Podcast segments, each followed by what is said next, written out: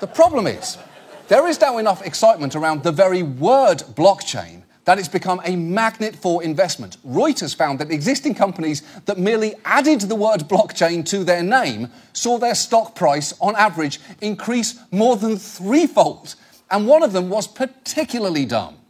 Long Island Iced Tea renamed themselves Long Blockchain, and guess what happened? Yeah, their stock tripled. Wow. I'm just going to say it. To people who watch markets, this seems so stupid it's not even worth reporting.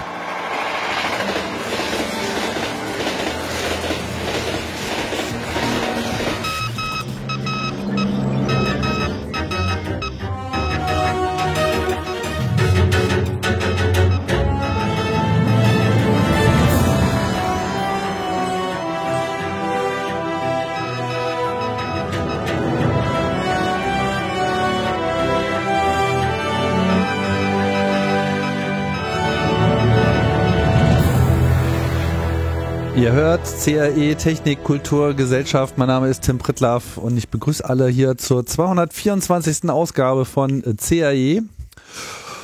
Und äh, ja, ja, heute gibt es mal wieder eine dieser seltenen äh, Fortsetzungssendungen. Es gibt natürlich verschiedenste Themen, die ich hier in den letzten mittlerweile 16 Jahren mal angesprochen habe, die in irgendeiner Form fortgesetzt werden sollten. Nicht alle werden vielleicht diese Segnung erfahren, aber bei diesem Thema ist definitiv so viel passiert, dass man hier das Ganze nochmal neu aufrollen muss und konkret dreht es sich um das Thema elektronisches Geld, was in CAE 182 am, haltet euch fest, 12. Juni 2011 das Licht der Welt erblickte. Und damals sprach ich mit Andreas Burg und genauso werde ich es heute halten. Hallo Andreas. Hallo Tim. Ja, herzlich willkommen bei CAE, denn äh, ja, wir sind uns einig, dieses Thema braucht jetzt nach mittlerweile zehn Jahren dann doch mal dringend ein Update, zehn, zehneinhalb Jahren. äh, ist schon ist schon wirklich auch eine ne Menge passiert und wie wir auch gleich hören werden, irgendwie auch nicht. Also ähm, schnallt euch an. Also wir wollen über die generelle Problematik Geldtransfer in irgendeiner Form in der digitalen Welt darzustellen sprechen. Und letztes Mal haben wir äh, dazu erstmal, ich mache mal so eine kleine ähm, Zusammenfassung vielleicht, worüber wir letztes Mal geredet haben, wen sozusagen die Details dann äh, interessieren, seid ihr natürlich herzlich eingeladen, auch nochmal in die Sendung reinzuhören. Ich habe es ja auch nochmal neu äh, nachgeschnitten und mit ähm, einem Transkript versehen, so ähm, anlässlich der Fortsetzung. Ja, wir haben äh, so ein bisschen darüber geredet, was so die ersten Versuche waren, Geld zu digitalisieren. Das war nämlich eCash. Eine Idee, die im Prinzip so dem Gedanken gefolgt ist, dass man ja vielleicht die Münzen in irgendeiner Form digital repräsentieren soll. Also man ging so ein bisschen vom Bargeld aus und auch so von diesen Features vom Bargeld, nicht, dass man es möglichst anonym halten sollte. Und irgendwie gab es zwar verschiedene Ansätze, die aber dann sowohl an Lizenzierungsfragen, aber auch an ganz konkreten technischen Hürden gescheitert sind. Und am Ende gab es zwar den einen oder anderen experimentellen Versuch, aber so richtig funktioniert hat es eigentlich nicht. Und dann haben wir eigentlich den Rest der Sendung im Wesentlichen über den zweiten großen Versuch gesprochen, nämlich Bitcoin. Und während halt eCash es mit so digitalen Münzen probiert hat, ähm, wurde bei Bitcoin eigentlich so eine Art dezentrale Buchhaltung eingeführt, in der halt einfach erfasst wird, wem denn jetzt welches Geld gehört und damit das irgendwie zuverlässig stattfinden kann, kommt hier sehr viel Kryptographie zum Einsatz. Das war der, die Geburtsstunde der Blockchain, eine ja ewige Liste von Transaktionen, die regelmäßig immer wieder bestätigt werden muss und in so einem verteilten Netzwerk so eine Konsensbildung betreibt, in dem halt viele Computer die ganze Zeit versuchen, mathematische Aufgaben zu lösen, was sehr schwierig ist. Und wenn sie das dann getan haben, dann können sie diese Zwischenergebnisse benutzen, um eben weitere Einträge in dieser ewigen Liste vorzunehmen. Und es war ganz interessant. Also als wir das Gespräch letztes Mal hatten, war die Blockchain, also die komplette Blockchain, das, was sozusagen vollständig alle Transaktionen des Netzwerks erfasst, 500 Megabyte groß. Ich weiß nicht, ob du auswendig weißt, wie groß äh, die Blockchain von Bitcoin derzeit ist. Das weiß ich auswendig nicht, aber ein bisschen größer ist sie geworden, ja. Auf jeden Fall handelt es sich hier um hunderte von äh, Gigabytes. Ich hätte jetzt eigentlich auch glatt vorher nochmal nachschlagen können, wie groß sie jetzt eigentlich wirklich ist. Aber äh, da ist auf jeden Fall eine ganze Menge passiert und wächst halt unaufhörlich an. Also das ist sozusagen diese ganze verteilte Datenbank, über die sich die ganze Welt mittlerweile darüber verständigt. 358 Gigabyte Stand Oktober 2021. 358 Gigabyte. Und hast du auch noch ein Gefühl dafür, äh, wie viel ein Bitcoin so wert war auf dem freien Markt? Oh, 2011. Ich erinnere mich, dass ich, äh, also, ich habe 2011 ein paar Bitcoins gemeint und dann verkauft für, ich glaube, 5 Euro das Stück. Und wir haben für 0,2 Bitcoin äh, im Room 77 ähm, zwei Burger und vier Bier gehabt. 0,2 Bitcoin. mhm. Ja, vor allem hast du mir in der Sendung live 0,02 Bitcoin, sozusagen deine 2 mhm. Cent, äh, übertragen. Äh, damals war auf Mount Gox äh, ein, eine, eine Website, die es nicht mehr gibt, äh, für ungefähr 20 US-Dollar gehandelt. Das heißt, die 0,02 Bitcoin, die du mir da geschickt hast, waren zur Hochzeit 1000 Euro wert. Ja. Insofern vielen Dank. Das war eine sehr angemessene Bezahlung für so eine Sendung. Das, das kommt drauf an, wie lange du sie aufgehoben hast. Ne? Ich habe sie natürlich genau im richtigen Zeitpunkt verkauft. Das ist klar. Wer hat das schon gemacht? Tatsächlich habe ich irgendwann nochmal äh, irgendeine alte Wallet von der Platte gekratzt und so die äh, das Geld ab der dritten Nachkommastelle ähm, äh, nochmal verkauft für gutes Geld. Also ich, ich, ich beschwere mich nicht. Ich ähm, bin nett positiv rausgekommen aus der ganzen Nummer. Ja, also und überhaupt ähm, gab es, glaube ich, eine ganze Menge Leute, die einfach Kraft früher äh, Bitcoin-Experimente, die damals ja wirklich noch so ein Nerd-Hobby waren, ähm, sicherlich haben profitieren können, manche mehr, manche weniger, manche sind immer noch auf Müllhalden unterwegs und suchen nach ihren alten Festplatten oder schauen durch ihre Archive, ob sie das Passwort für die Wallet dann äh, doch noch vielleicht irgendwo herausfinden können. Mhm.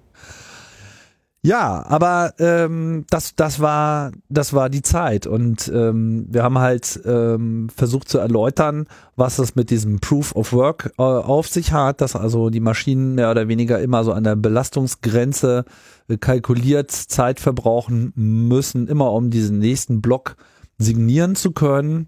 Und daran hat sich im Wesentlichen nichts geändert. Ich habe mir noch so ein paar ähm, Aussagen Sätze, die in der Sendung gefallen sind, notiert. Äh, ein, äh, du meintest auch, noch lohnt es sich, wenn man die passende Grafikkarte hat. Mhm. Äh, später waren dann keine Grafikkarten mehr äh, im Einsatz. Heute ist das schon wieder so, ne? Ja, wir sind äh, ein bisschen Full Circle gekommen. Ne? Also es äh, ging dann von den Grafikkarten weiter zu FPGAs. Leute haben sich FPGA-Cluster gebaut, um darauf zu rechnen, dann ging es weiter mit speziellen Chips, ASICs, die genau dafür gemacht wurden, Bitcoin zu meinen. Und äh, mittlerweile, vor allem durch die Explosion der verschiedenen äh, elektronischen Geldsysteme, sind wir wieder da gelandet, dass man auf dem freien Markt keine Grafikkarten mehr kaufen kann. Äh, Gamer kennen das, ähm, weil die auch wieder zu Tausenden äh, in, äh, in Mining Rigs verbaut werden. Genau. Äh, wir hatten uns dann eigentlich äh, verabredet, dass wir dann nach dem Crash nochmal äh, miteinander reden wollen. Jetzt kann man darüber rätseln, ob es den gab oder nicht. Also in gewisser Hinsicht gab es ihn nicht, weil das System ist ja immer noch da. Es gab ihn aber auch schon, weil es jetzt auch nicht so ist, dass äh, wir jetzt hier so eine permanente Success Story haben mit der Kurs geht die ganze Zeit nach oben, sondern teilweise fiel er natürlich auch ins Bodenlose und insgesamt ist diese ganze Geschichte noch äh, sehr volatil. Da werden wir auch noch viel drüber reden, was das eigentlich alles so für Auswirkungen hat. Ja, und ähm, wir haben uns gefragt, ob wir es erleben werden, dass wir mit Bitcoin beim Bäcker Brötchen kaufen können. Das hat bisher noch nicht stattgefunden. Also man kann irgendwie VPN und äh, Hoster konnte man damals bezahlen. Das geht wahrscheinlich jetzt auch immer noch, aber es ist irgendwie aus diesen Nerdkreisen nie so richtig herausgekommen. Und Tesla hat mal irgendwie für ein paar Minuten lang Bitcoin als Bezahlung mhm. akzeptiert, aber ich glaube, das haben sie dann auch schnell wieder sein lassen. Äh, ich glaube, eine ganz spannende Änderung, äh, die da passiert ist, die wir damals vielleicht gar nicht so vorhergesehen haben, ist, dass es auch völlig aus der Mode gekommen ist, mit Bitcoin direkt zu zahlen, weil die Transaktionskosten einfach mittlerweile viel zu hoch sind. Ähm, also das, äh, was man heutzutage tut, ist, man hat ein Konto bei irgendeiner Webseite, die die Bitcoins für einen verwaltet und äh, transferiert dann von da Kleinbeträge und eine echte Bitcoin-Transaktion macht man eigentlich nur, wenn man irgendwie ab vierstellig übertragen möchte. Also das äh, Bitcoin mit Bitcoin beim Bäcker bezahlen wird auch nicht mehr passieren. Genau, also es soll, das ist, das ist, sagen wir mal, so etwas, was sich eigentlich äh, bisher nicht anders entwickelt hat, sondern es ist halt eigentlich dann doch mehr so eine Art Aktienmarkt geworden. Es ist äh, nach wie hm. vor etwas, worin man rein investiert und sein Geld reinsteckt, schlicht in, in, äh, mit der Erwartung, dass es sich irgendwie lohnt. Ja, also so wie man sich Aktien von Apple hm. kauft, weil hm. man denkt, so die steigen schon irgendwie, so steigen die Leute in Bitcoin ein. Weil man ja auch überall ähm, erzählt bekommt, was das doch für eine tolle Sache ist. Ja, also das äh, dürfte ja keinem entgangen sein, dass äh, das alles total durch die Decke ging. Und damit meine ich eigentlich mehr so die öffentliche Debatte. Mhm. Denn technisch hat sich eigentlich seitdem nicht so viel getan. Aber man muss auch sagen, die Frage, wird es security-mäßig halten? Ist die schon beantwortet? da hat sich eigentlich auch nicht viel geändert. Also was sich technisch getan hat, muss man vielleicht unterscheiden. Bei Bitcoin ist nicht viel passiert, aber natürlich gibt es viele andere Entwicklungen, die äh, wir sicherlich beleuchten müssen ähm, mit, mit Ethereum, mit, mit anderen Chains. Ähm, Bitcoin selbst hat sich äh, tatsächlich nicht viel bewegt. Aber es gab natürlich schon ein paar Änderungen. Also es, es gab ja verschiedene mhm. Protokollanpassungen ähm, verschiedene Aufteilungen auch mit so Ausgründungen wie Bitcoin Cash und äh, ähnlichen Sachen. Also das so wirklich aus der Bitcoin ähm, Geschichte, also diese Blockchain ist ja sozusagen so eine eine ewige Historie von Transaktionen. Ja, und es gibt im Prinzip genau diese eine Linie, der alle vertrauen, weil das ist die, auf die man sich geeinigt hat. Aber man hat sich halt in der Zwischenzeit auch mal irgendwo getrennt. Das heißt, es sind komplette Bäume mhm. abgezweigt worden und haben dann sozusagen als eigene Währung weitergelebt, weil in irgendeiner Form dort eine andere Philosophie verfolgt werden sollte, die vielen sinnvoll erschien, aber vielleicht eben nicht allen. Am Ende ist aber Bitcoin selbst immer eigentlich als die das dominante Kryptogeld in dieser ganzen Szene geblieben, so nach wie vor so die Leitwährung in gewisser Hinsicht, an dem irgendwie alles hängt. Und ich glaube, das ist auch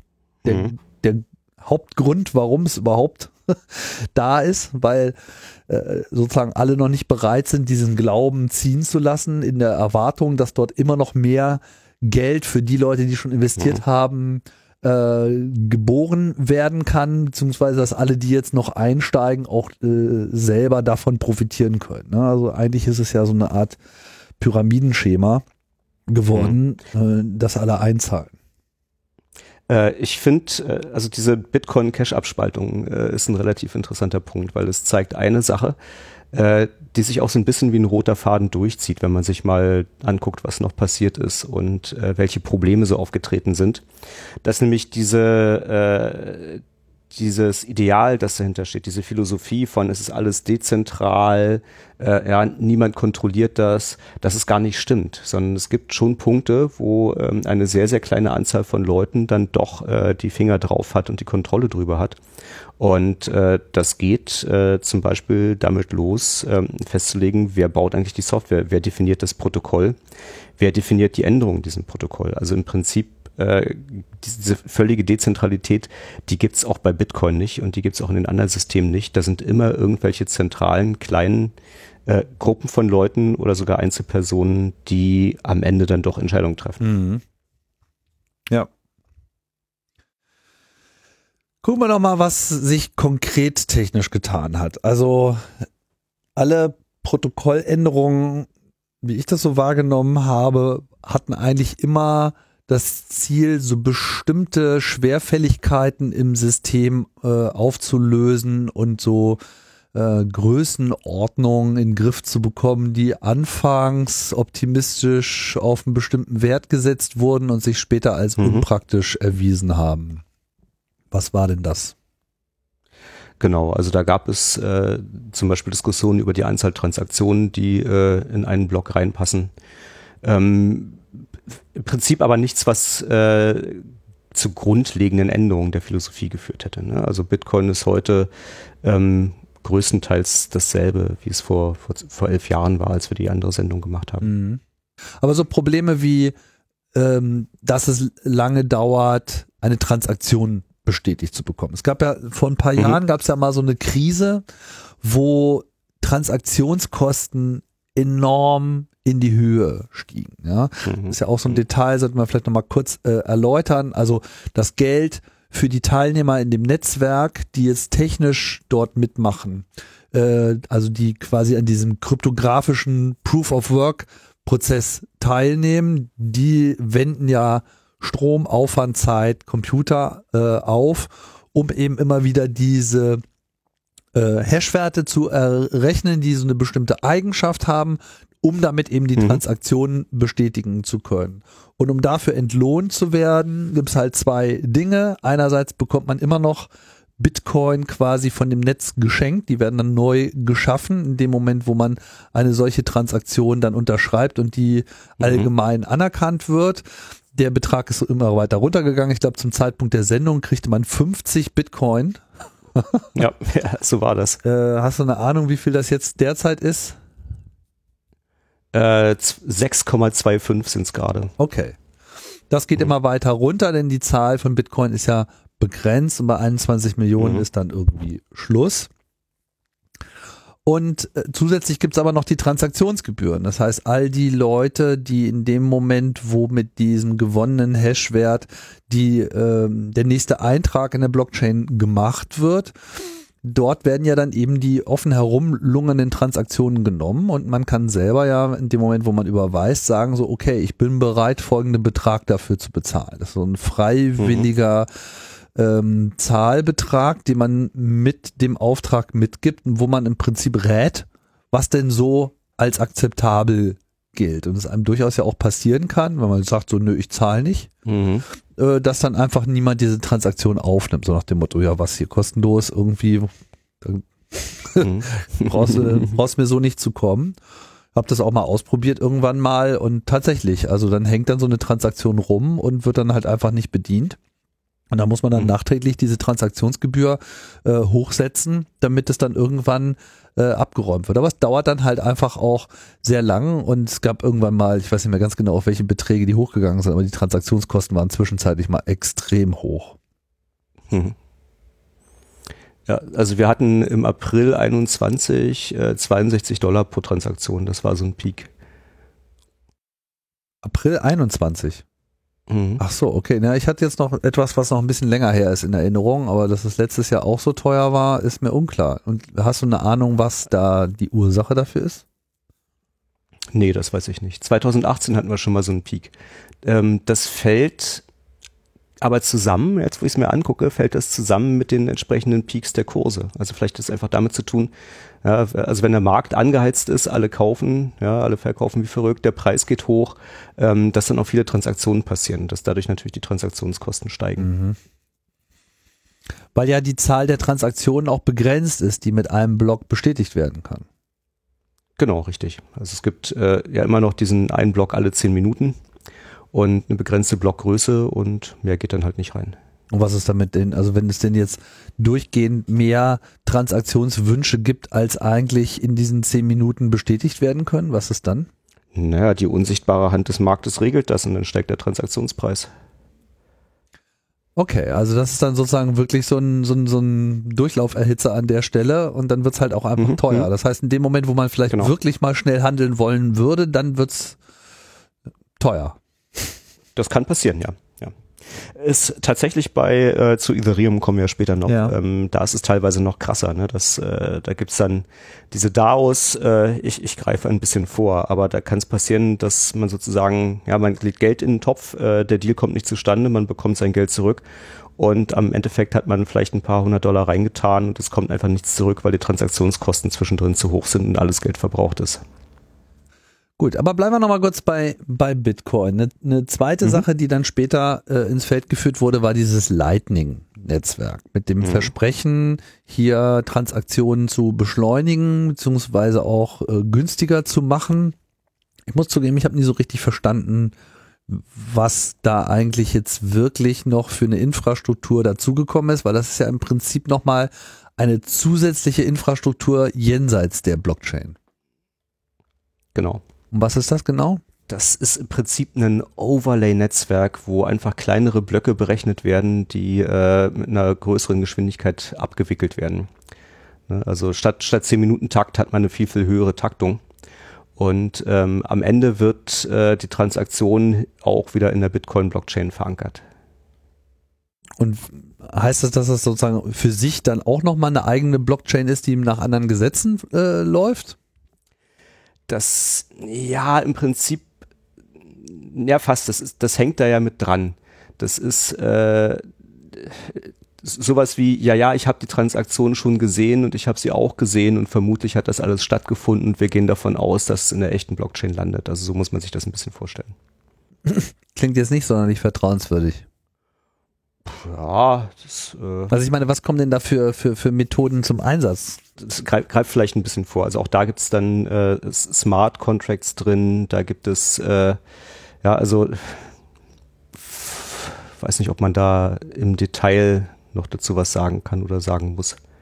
Na, mich würde schon mal interessieren, wie das jetzt eigentlich genau funktioniert. Also ich meine, es ist ja eine, eine, eine separate Hm, Infrastruktur. So. Von, genau. So. Und die hat ja dann im Prinzip erstmal dieselben Probleme wie die Blockchain auch, dass ihr erstmal keiner traut. Mhm.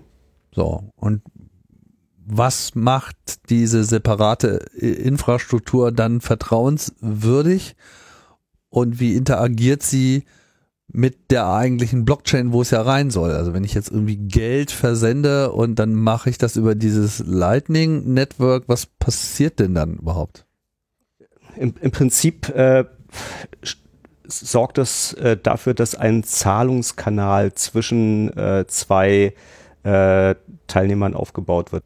Also ta- ta- tatsächlich erschließt mir sich auch nicht, wo das Vertrauen daherkommen soll. Und am Ende des Tages war Bitcoin Lightning ja auch nicht besonders erfolgreich. Du meinst, das ist eigentlich gar nicht wirklich in Benutzung? Das ähm, habe ich, also ich, ich sehe es nicht so viel, aber ähm, das äh, heißt ja noch nichts bei modernen ähm, Kryptowährungen. Da gibt es ja so viele. Und zwischen wem wird jetzt dieser Kanal äh, aufgemacht? Also wenn ich jetzt dir jetzt äh, Geld schicken wollen Mhm. würde über das Lightning, dann würde ich einen direkten Kanal zu dir eröffnen. Oder wie? U ungefähr so. Also äh, du, kennst du die Art und Weise, wie äh, äh, Banken Geld austauschen? Wie Überweisungen funktionieren? Kannst du es mir gerne äh, näher bringen? Ich glaube nicht, dass ich die Details kenne.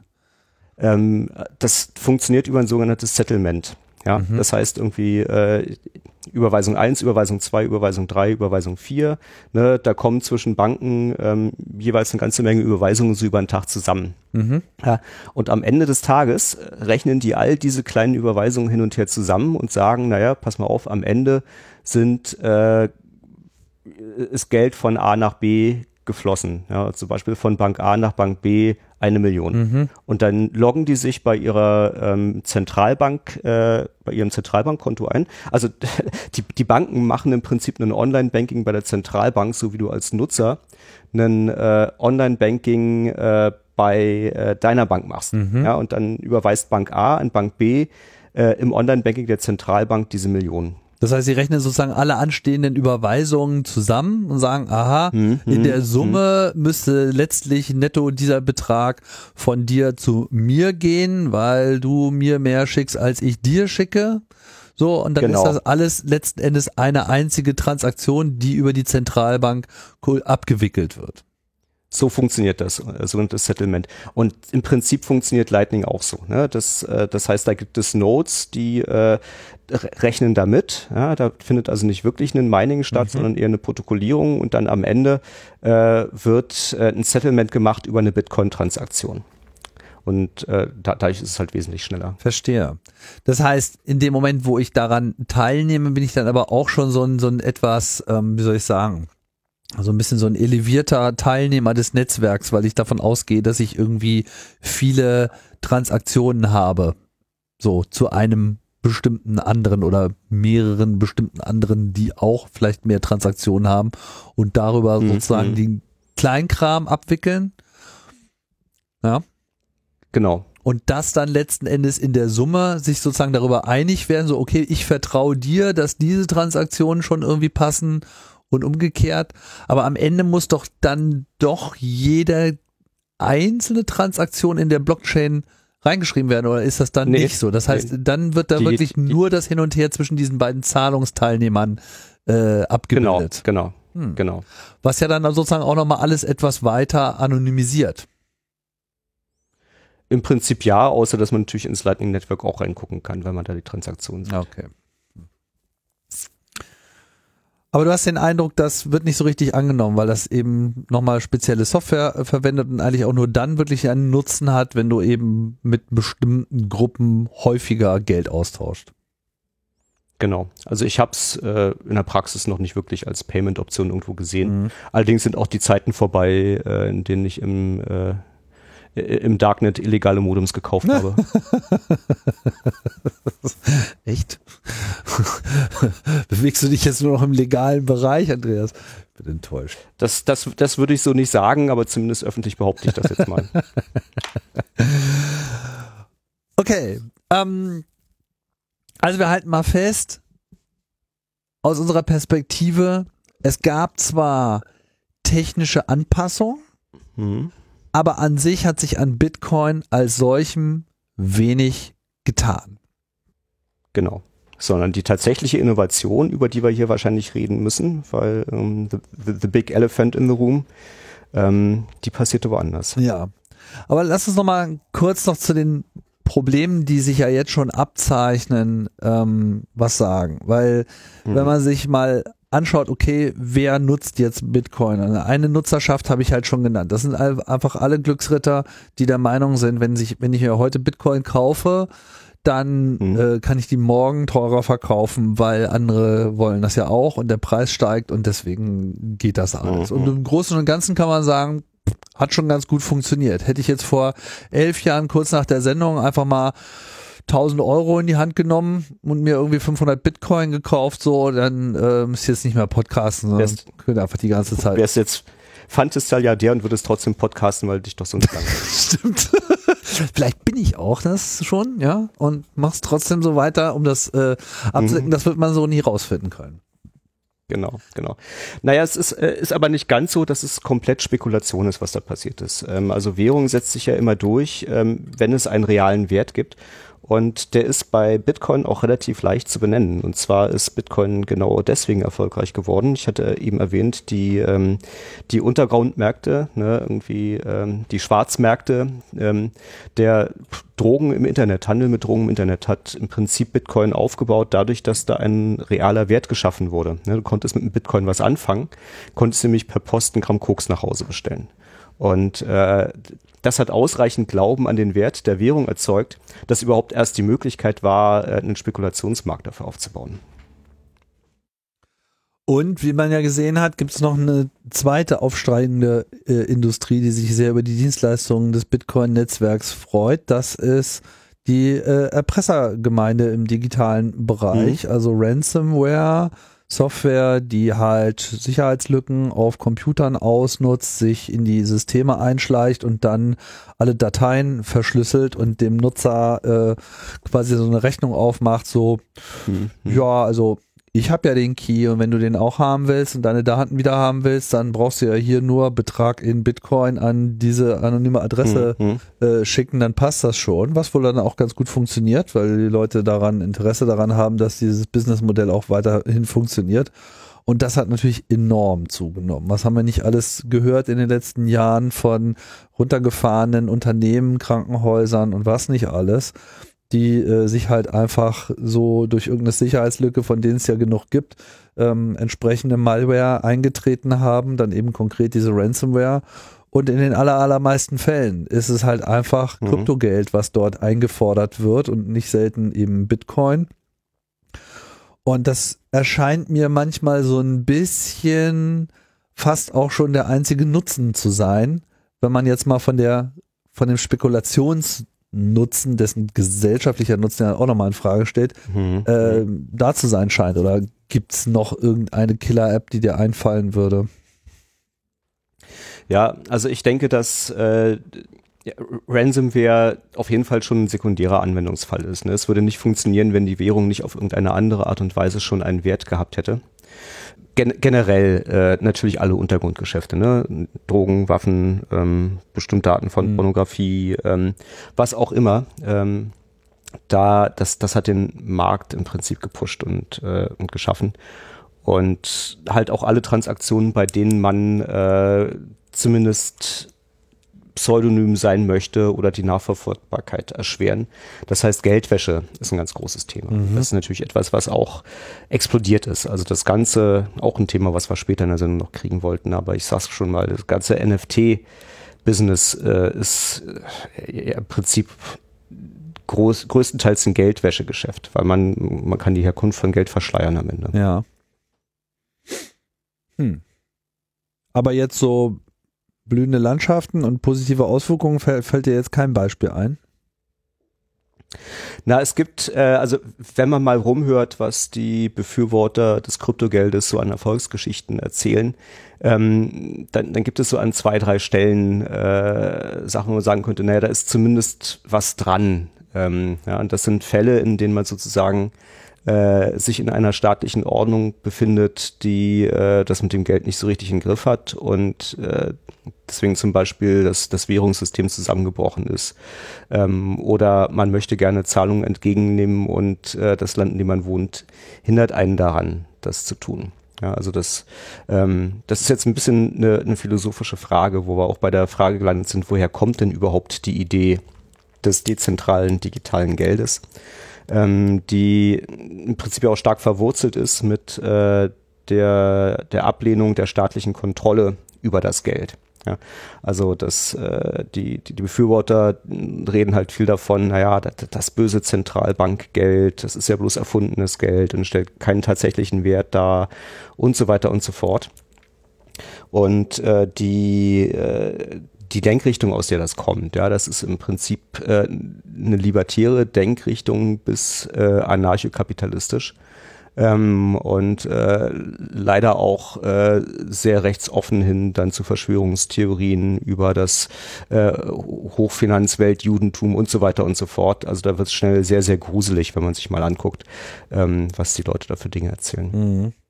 Also es ist auf jeden Fall relativ früh klar geworden, dass in dieser ganzen politischen Debatte, in Anführungsstrichen, politischen Debatte um, um Bitcoin, also immer die Frage mit, wofür ist das gut, sich doch sehr viel äh, so libertäres Gedankentum äh, tummelt. So nach dem Mhm. Motto, der Staat hat mir ja nicht einzureden, mein Geld ist ja mein Geld.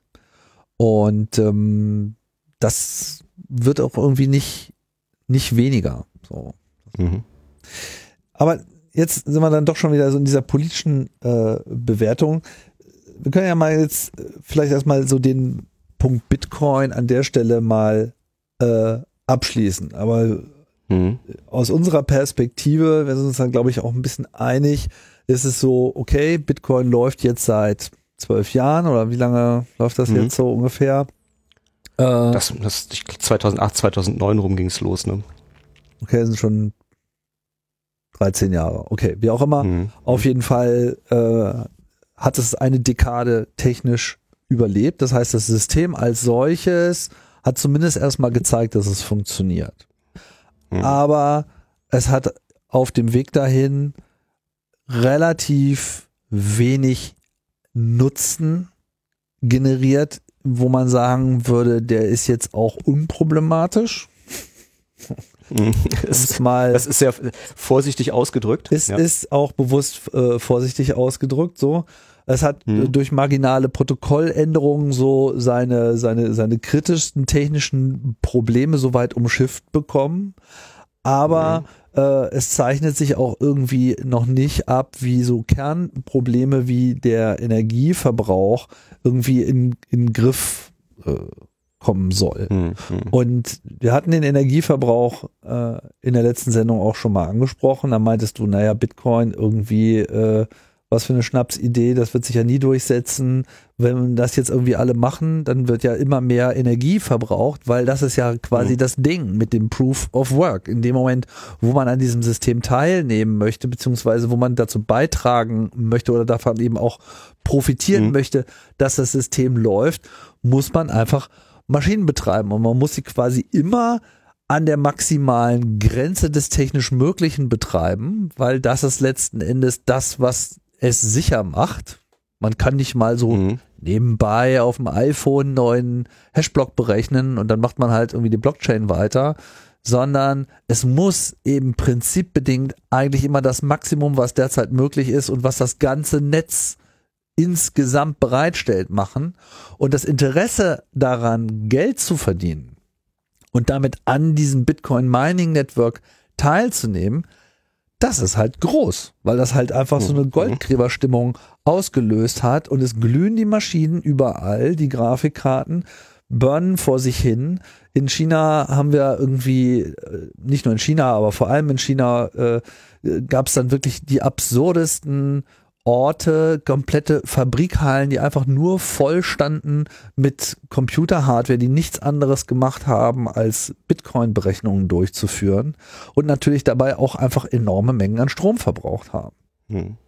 Also finde ich äh, im Nachhinein auch spannend. Äh, also einerseits äh, war ich offensichtlich weitsichtig genug zu sehen, dass äh, das mit dem Stromverbrauch ein Riesenproblem ist, aber andererseits nicht weitsichtig genug, um zu sehen, dass der Geiz der Menschen so groß ist, tatsächlich den Planeten dafür anzuzünden. Ne? genau. Und das ist so ein bisschen die Situation, vor der wir stehen. Und das halt im äh, Hinblick äh, Klimawandel. Klar, wenn man jetzt so in die mhm. Bitcoin ähm, Familie äh, reinfragt, das Thema ist ja in dem Sinne überhaupt nicht neu und schon oft diskutiert worden, kommen halt schnell so Argumente mhm. wie, naja, äh, durch Bitcoin wird ja die Energienachfrage gesteigert und das äh, fördert ja im Prinzip äh, nachhaltige Energiequellen, weil die bräuchte man ja dann. Was natürlich völliger Blödsinn ist, weil man könnte die nachhaltigen Energiequellen dann nutzen und die nicht so nachhaltigen abschalten, wenn wir Bitcoin nicht hätten. Ne? Ja, äh, genau so. Und äh, es gibt jetzt die verschiedensten Einschätzungen darüber, wie groß dieser Energiebedarf jetzt tatsächlich ist. Es gibt da ja nicht wirklich jetzt äh, eine einfache mhm. Möglichkeit, das nachzurechnen, aber man weiß halt in etwa, welche Technik man derzeit einsetzen muss, um überhaupt sowas zu machen, was die an Strom verbraucht, mhm. wie lange die rechnen muss für so einen Block und wenn man das alles nachrechnet, und dann gibt es ja verschiedenste Gruppen, die das getan haben, kommt man halt schon mittlerweile bei dem Energieverbrauch eines kleineren Landes bei heraus. Genau. Also von, äh, von der University of Cambridge gibt es zum Beispiel den Bitcoin ähm, Electricity Consumption Index, der mit dieser Methode arbeitet und ähm, die, äh, der derzeitige Stromverbrauch, also just wo wir reden, wird geschätzt auf 14 Gigawatt und liegt irgendwo, zu, also der, die untere Grenze sind 5 und die obere 35. Das ist sozusagen der Bereich, in dem die Schätzung sich bewegt. Gigawatt pro was? Also Gigawatt na, der Giga, Gigawatt ist ja äh, zu jedem Zeitpunkt. Erst wenn eine Leistung. Äh, so eine 100 Watt Lampe hat 100 Watt und wenn du sie eine Stunde anmachst, dann hat sie 100 Wattstunden okay. verbraucht. Mhm. Ja, also in einer in einer Stunde äh, verbraucht äh, das Bitcoin-Netzwerk 14 Gigawattstunden. Ja und im Jahr 124 Terawattstunden. Und das ist schon so das Äquivalent von ein paar Atomkraftwerken. Genau. Wir können ja mal äh, Atomkraftwerk. Gucken wir mal nach. Äh, Leistung Deutschland. Was haben wir denn da? Wie viel Strom? Sind jetzt gerade wieder ein paar abgeschaltet worden. Ich hoffe, die Zahl stimmt. Gen genau. Ähm, wir sind bei äh, 9 bis äh, 13 Terawattstunden pro Atomkraftwerk pro Jahr. Wenn ich jetzt die Nullen in meinem Kopf richtig genau. Das heißt, irgendwie wir sind bei 100 Atomkraftwerken Stromverbrauch. Also ein, ein Reaktor pro Atomkraftwerk, der kann natürlich mehrere Blöcke haben. Okay. Stimmen die Zahlen, stimmen die Zahlen. Im Kopf rechnen ist immer schwierig. Also ich habe äh, jetzt nicht so hohe Zahlen im, äh, in Erinnerung, mhm. aber es sind schon mehrere Atomkraftwerke, die im Prinzip betrieben mhm. werden müssten genau. oder halt auch irgendwelche anderen Kraftwerke, Wir, wir, wir sind bei 1 bis 1,5 äh, Gigawatt pro Atomkraftwerk. Das heißt, wir sind bei 10 Atomkraftwerken für Bitcoin. Derzeit, genau. Ja, das ist so Derzeit, die ja. Größenordnung, die ich auch im Kopf habe. Und das steigt natürlich auch permanent an. Genau, das kommt davon, wenn man im Kopf rechnet, da verliert man mal eine Null. Ja. Ja. Ähm, so, und ich meine, das ist vor allem real. Also das ist jetzt nicht irgendwie so eine theoretische Berechnung, sondern der Strom wird Mhm. verbraucht und der Strom Ja, wird, äh, muss irgendwie erzeugt werden, damit er verbraucht werden kann. Und selbst wenn es solche Systeme gibt wie, es gab ja eine, eine Weile lang so schlecht vernetzte Wasserkraftwerke in China, das ist so eine Erzählung, Mhm. ja, wo dann halt Strom quasi erzeugt wird in zu manchen Momenten, der nicht abgenommen wird, Mhm. weil er nicht ins Netz gespeist werden kann, weil es dieses Energienetz an den Stellen nicht gab. Und einerseits entwickelt sich das natürlich auch in China so weiter, dass die ganzen Mhm. äh, äh, Netze dann auch ähm, entstehen und existieren. Aber auch in dem Fall ist ja der Strombedarf ähm, real und man kann jetzt nicht unbedingt davon ausgehen, dass überall, wo jetzt so eine Grafikkarte vor sich hinglüht, um Bitcoin Mhm. zu erzeugen, dann halt irgendwie so ein äh, rumeilendes Wasserkraftwerk in der Nähe ist, sondern es wird halt überall gemeint. Genau, genau. Also es ist ein bisschen absurd zu glauben, dass da äh, man den Strom nicht auch anders sinnvoll verwenden könnte. Ja, die äh, in Island haben sie eine relativ gute Lösung dafür gefunden. Die haben ja sehr viel Geothermie und dadurch eigentlich mehr Energie, als sie brauchen. Und äh, die haben einfach ein großes Aluminiumwerk hingestellt. Da wird also äh, ein substanzieller Anteil der Energie, die in Island erzeugt wird, geothermisch, einfach in Aluminium verwandelt. Ja, bei Aluminiumherstellung halt ge- generell wie Metallherstellung so generell einfach extrem energieintensiv. Sehr, sehr, sehr, sehr energieintensiv. Das Bauxit möchte den Sauerstoff nicht so gerne abgeben. Mhm. Genau, und das ist eine sinnvolle Anwendung von, von, von solchen Energiequellen. Sicherlich steht ja auch das ein oder Mhm. andere Mining Rig äh, in, in Island rum, aber das ist ja nicht der Punkt, sondern der Punkt ist halt einfach, dass die Gesamtsumme allein nur um eine einzige Kryptowährung aufrechtzuerhalten. Wir reden ja jetzt Mhm. ausschließlich nur über Bitcoin und es gibt ja mittlerweile hunderte von verschiedenen Cryptocurrencies, die versuchen bei diesem Spiel mitzumachen. Alle sind irgendwie mit dabei und ähm, ja, diese Energie wird halt real verbraucht und steht entsprechend anderen Nutzungen so nicht zur Verfügung, beziehungsweise da, wo eben eine Unterversorgung ist, müssen eben neue Kraftwerke überhaupt erst errichtet werden, allein um diesen Bedarf zu decken. Jetzt kann man natürlich sagen, naja, Gott, zehn Atomkraftwerke äh, auf der ganzen Welt, das passt ja schon. Tritt sich fest irgendwie, die Welt ist groß, Mhm. aber es bleibt ja nicht dabei. Also es steigt ja jetzt weiter äh, an, dieser Energieverbrauch wird tendenziell immer höher, weil ja die Computertechnik auch in dem Sinne gar nicht jetzt so mithalten kann. Also die wird ja nicht immer energiesparender dabei. Richtig? Genau, ist richtig. Also ganz im Gegenteil, sondern die vorhandene Energie wird eigentlich davon aufgesaugt. Ja, wenn man irgendwie es schafft, es effizienter zu machen, dann wird halt das Hashing schwieriger, weil die Leute eher schneller hashen können und dann sind wir wieder beim selben Energieverbrauch. Ähm, es gibt jetzt äh, natürlich Ansätze, äh, daran was zu ändern. Ja, also Bitcoin haben wir gelernt, äh, Proof of Work. Äh, bei vielen anderen Coins äh, wird über Proof of Stake geredet.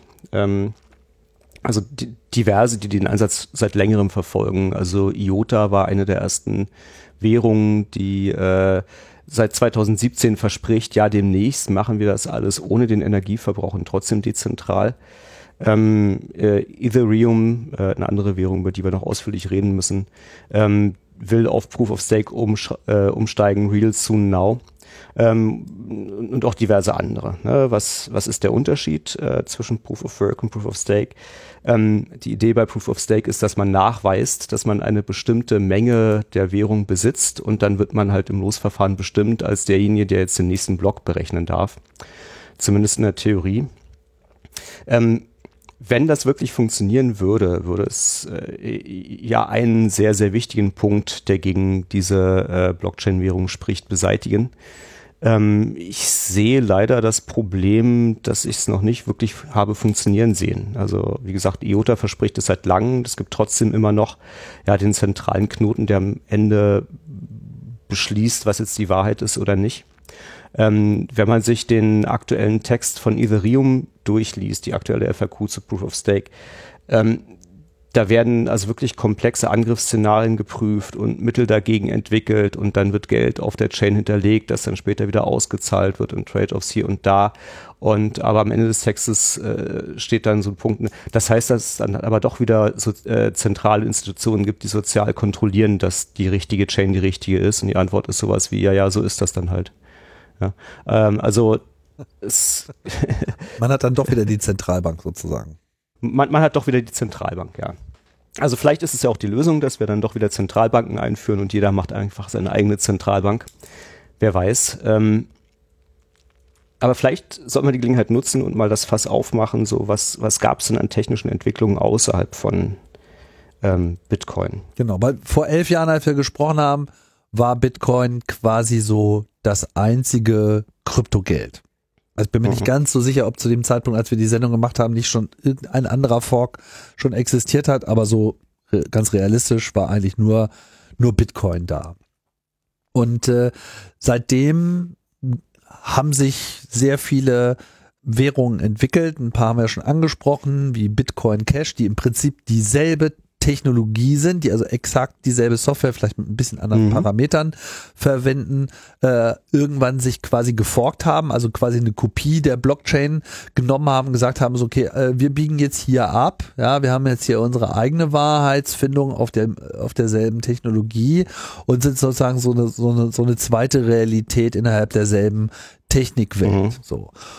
Äh, dann gab's sehr viele andere Kopien, die sich gar nicht auf die Blockchain ähm, der äh, von Bitcoin bezogen haben, sondern im Prinzip eine neue angefangen haben, aber technisch letztlich auch das gleiche äh, äh sind. Was weiß mhm. Dogecoin und äh, all diese ganzen Sachen. Und äh, mittlerweile ist es ja auch schon so, dass es irgendwie immer so eine ja, eine Währung du jour äh, gibt, die irgendjemand auf den Markt raushaut und mit irgendwelchen Heilsversprechungen, wo mhm. äh, dann am Anfang ja so äh, Coin-Releases äh, gemacht werden. Ja, also man gründet so diese Währung, partnert sich mit irgendwelchen Leuten, die viel Geld haben, die dann so Geld reinstecken und quasi so mit äh, initialen Coins äh, versorgt werden. Mhm. Also Initial, wie heißt das? IC, ICO, also Initial Coin Offerings.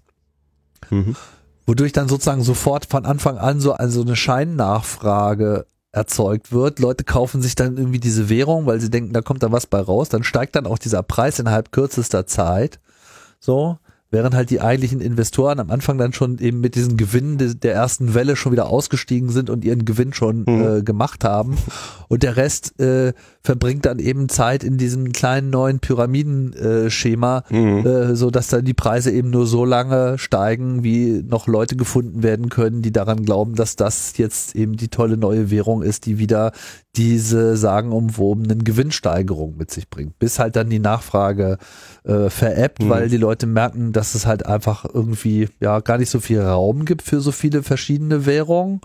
Ja, und es dann äh, auch schnell wieder haben sein lassen. Und da sind, glaube ich, äh, auch viele Gelder äh, verbrannt worden von, von mhm. Leuten und mhm. sicherlich haben die einen oder anderen Glücksritter auch eine ganze Menge Kohle dabei verdient. Aber Genau. Abgesehen von diesen einfachen Bitcoin-artigen Kryptowährungen gab es dann vor allem mit Ethereum einen neuen Ansatz, der andere technische Prinzipien verfolgt hat, was so die Gestaltung der Blockchain betrifft, aber noch sehr viel wichtiger, mehr als nur dieses Ich verwalte den Kontostand-Ding äh, mit mhm. eingebracht hat. Wie genau. kam es dazu? das ging eigentlich damit los, dass Leute entdeckt haben, dass man ja beliebige Sachen ähm, in die Blockchain schreiben kann. Ja, das muss nicht unbedingt eine Transaktion, ich weiß, äh, überweise Geld von A nach B, sein, sondern das kann auch irgendwie, äh, ich grüße meine Oma und meine ganze Familie sein. Und das steht dann da einfach drin. Mhm. Und äh, bekommt durch die Blockchain äh, einerseits so eine Art Zeitstempel, ne, weil zu einem bestimmten Zeitpunkt das da drin stand. Und äh, andererseits dadurch, dass diese Blockchain ja auf alle Rechner kopiert wird, ähm, wird auch eine dezentrale Kopie davon abgelegt. Ja, und ähm, das hat eine ganze Reihe von Ideen getriggert, was man denn mit dieser Blockchain alles sonst noch machen könnte. Und der Hype, der hält ja ungebrochen bis heute an, bis zu einer Bundesregierung, die ähm, den, äh, den Führerschein in der Blockchain ablegen möchte, aus was für Gründen auch immer. Zeugnisse. Zeugnisse, ja. Ähm, ist bizarre, bizarre. Ähm, aber äh, Ethereum war äh, insofern ein Meilenstein, als das Ethereum äh, sogenannte Smart Contracts eingeführt hat. Und die Idee war folgende, naja, wenn man beliebige Sachen in diese Blockchain legen kann, dann kann man ja auch Code in diese Blockchain legen. Ja, und dann kann dieser Code ja auch mit anderen Objekten, die in der Blockchain liegen, interagieren, sowas wie mit dem Geld, das da rumliegt ähm, oder, oder anderem Code. Und äh, das hat also äh, für, dafür gesorgt, dass Ethereum in kürzester Zeit sehr populär geworden ist und dass äh, Leute ähm, wie die Wilden angefangen haben, äh, Anwendungen für diese neue Technologie zu suchen. Ne? Wir haben eine Lösung, was ist denn hier ein Problem, ähm, das wir mal bearbeiten könnten. Ähm, wir haben nach wie vor äh, bis, äh, bis Stand heute ein Proof of Work, das heißt, das Energieverbrauchsproblem fällt nicht weg.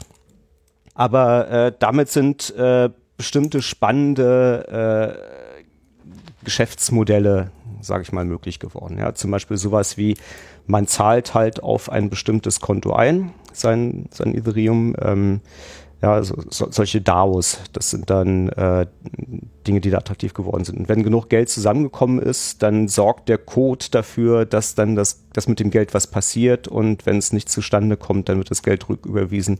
Solche Geschichten kann man damit programmieren, ja. Also dass man äh, wie so eine Art Vertrag äh, in, in Code umsetzt. Also mit Smart Contract ist im Prinzip gemeint, man hat so eine Programmiersprache, die mhm. auf der Blockchain abgelegt wird. Das heißt, in dem Moment, wo man diesen Vertrag formuliert, ist das quasi so eine Art, ich sag mal, so, so ein automatisiertes Skript, was mhm. auf dieser Blockchain abgelegt wird, was bestimmte Eingangssignale verarbeiten kann. Ja, bestimmte mhm. Bedingungen sind erfüllt oder sind nicht erfüllt und die dann eben Dinge auslösen. Genau die dann halt in der Regel irgendwie mit Geldzahlungen zu tun haben. Verstehe ich das so äh, richtig?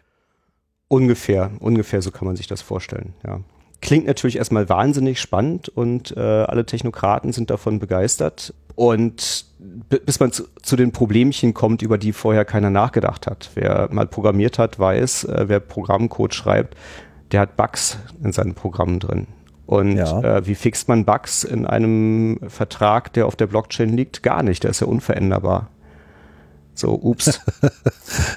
wie Leute machen Fehler, das ist ja das ist was ganz Neues. Ja, ja, ja. Also das ist äh, so ein, ein riesiges Problem, das dieses ganze Konstrukt hat. Und auch wer irgendwie in seinem Leben schon mal einen nennenswerten echten Vertrag abgeschlossen hat und beim Notar saß und sich eine Stunde lang das hat vorlesen lassen, ja, der weiß, am Ende gibt's immer noch die salvatorische Klausel, wo dann drin steht, ach übrigens, und wenn wir hier irgendwas gebaut haben, was nicht geht, weil so ein Vertrag ist ja im Prinzip auch Programmcode und auch da hat man Bugs drin. Ähm, also wenn da was drin steht, was so nicht geht, dann meinen wir das, was wir gemeint haben.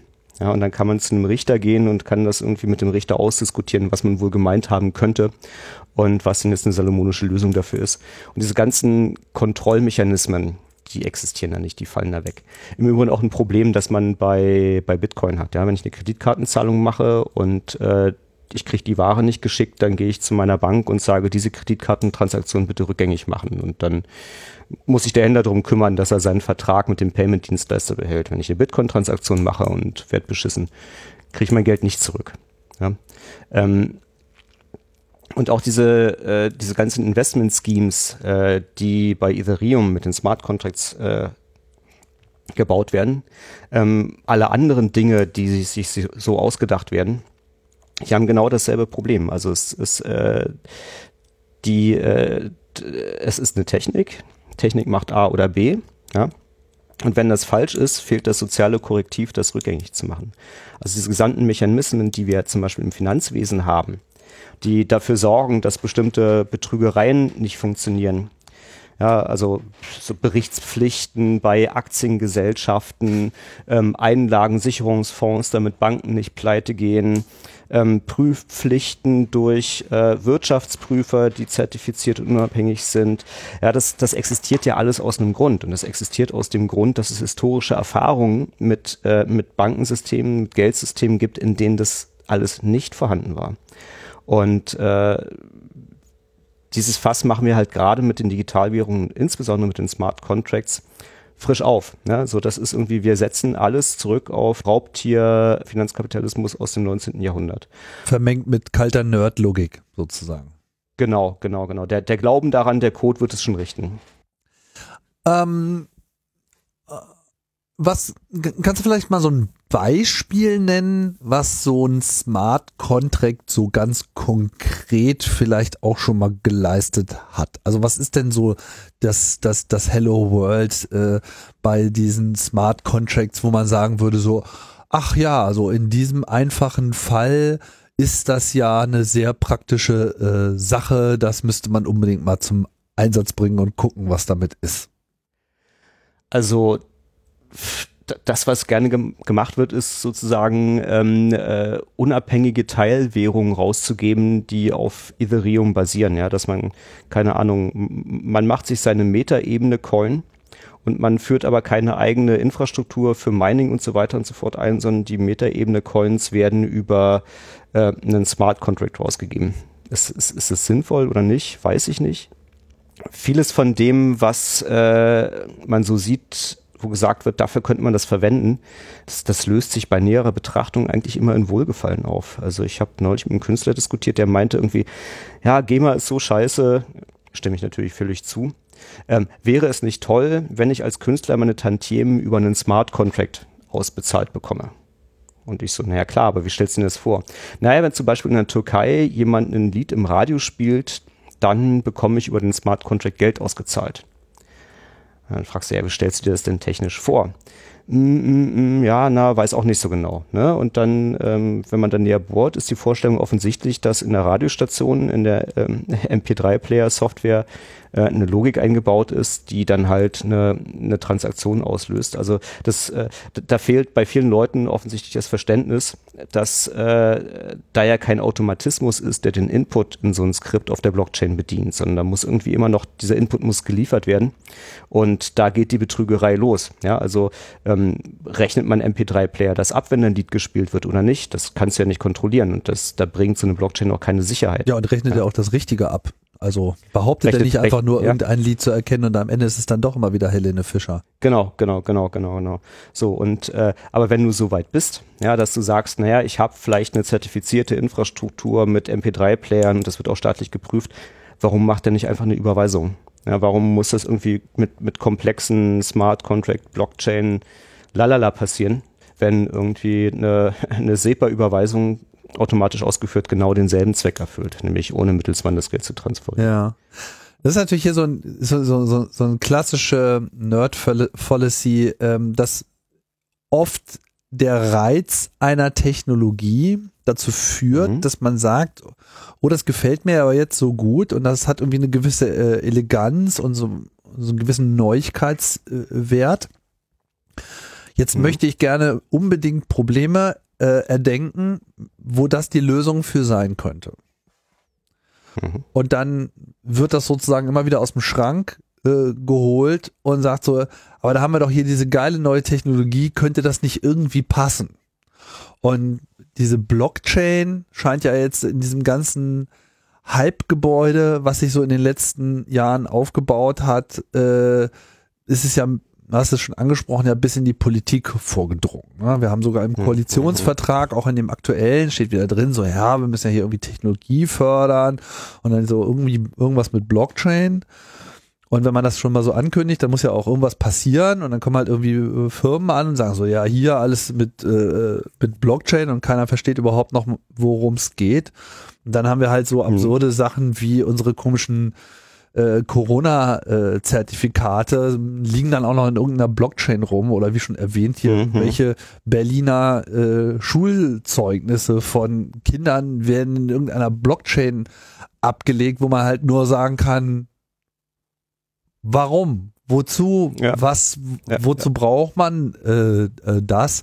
Weil offensichtlich man überhaupt gar nicht mehr sagt, hier ist das Problem, was wäre die beste Lösung dafür, ja, sondern Mhm. man geht halt mehr so hin und sagt so, ja, wir haben hier eine super Lösung, jetzt brauchen wir halt noch das passende Problem. So, und äh, Mhm. weil es ist ja jetzt finanziert, jetzt müssen wir das auch für irgendwas zur Anwendung bringen. Naja, und dann hat man sich halt irgendwie ein teures Auto äh, gekauft und weil ihm nichts Besseres einfällt, fährt man halt äh, immer 50 Meter bis zum nächsten Bäcker äh, hin und zurück, wo man halt auch hätte mal locker zu Fuß laufen können. Mhm.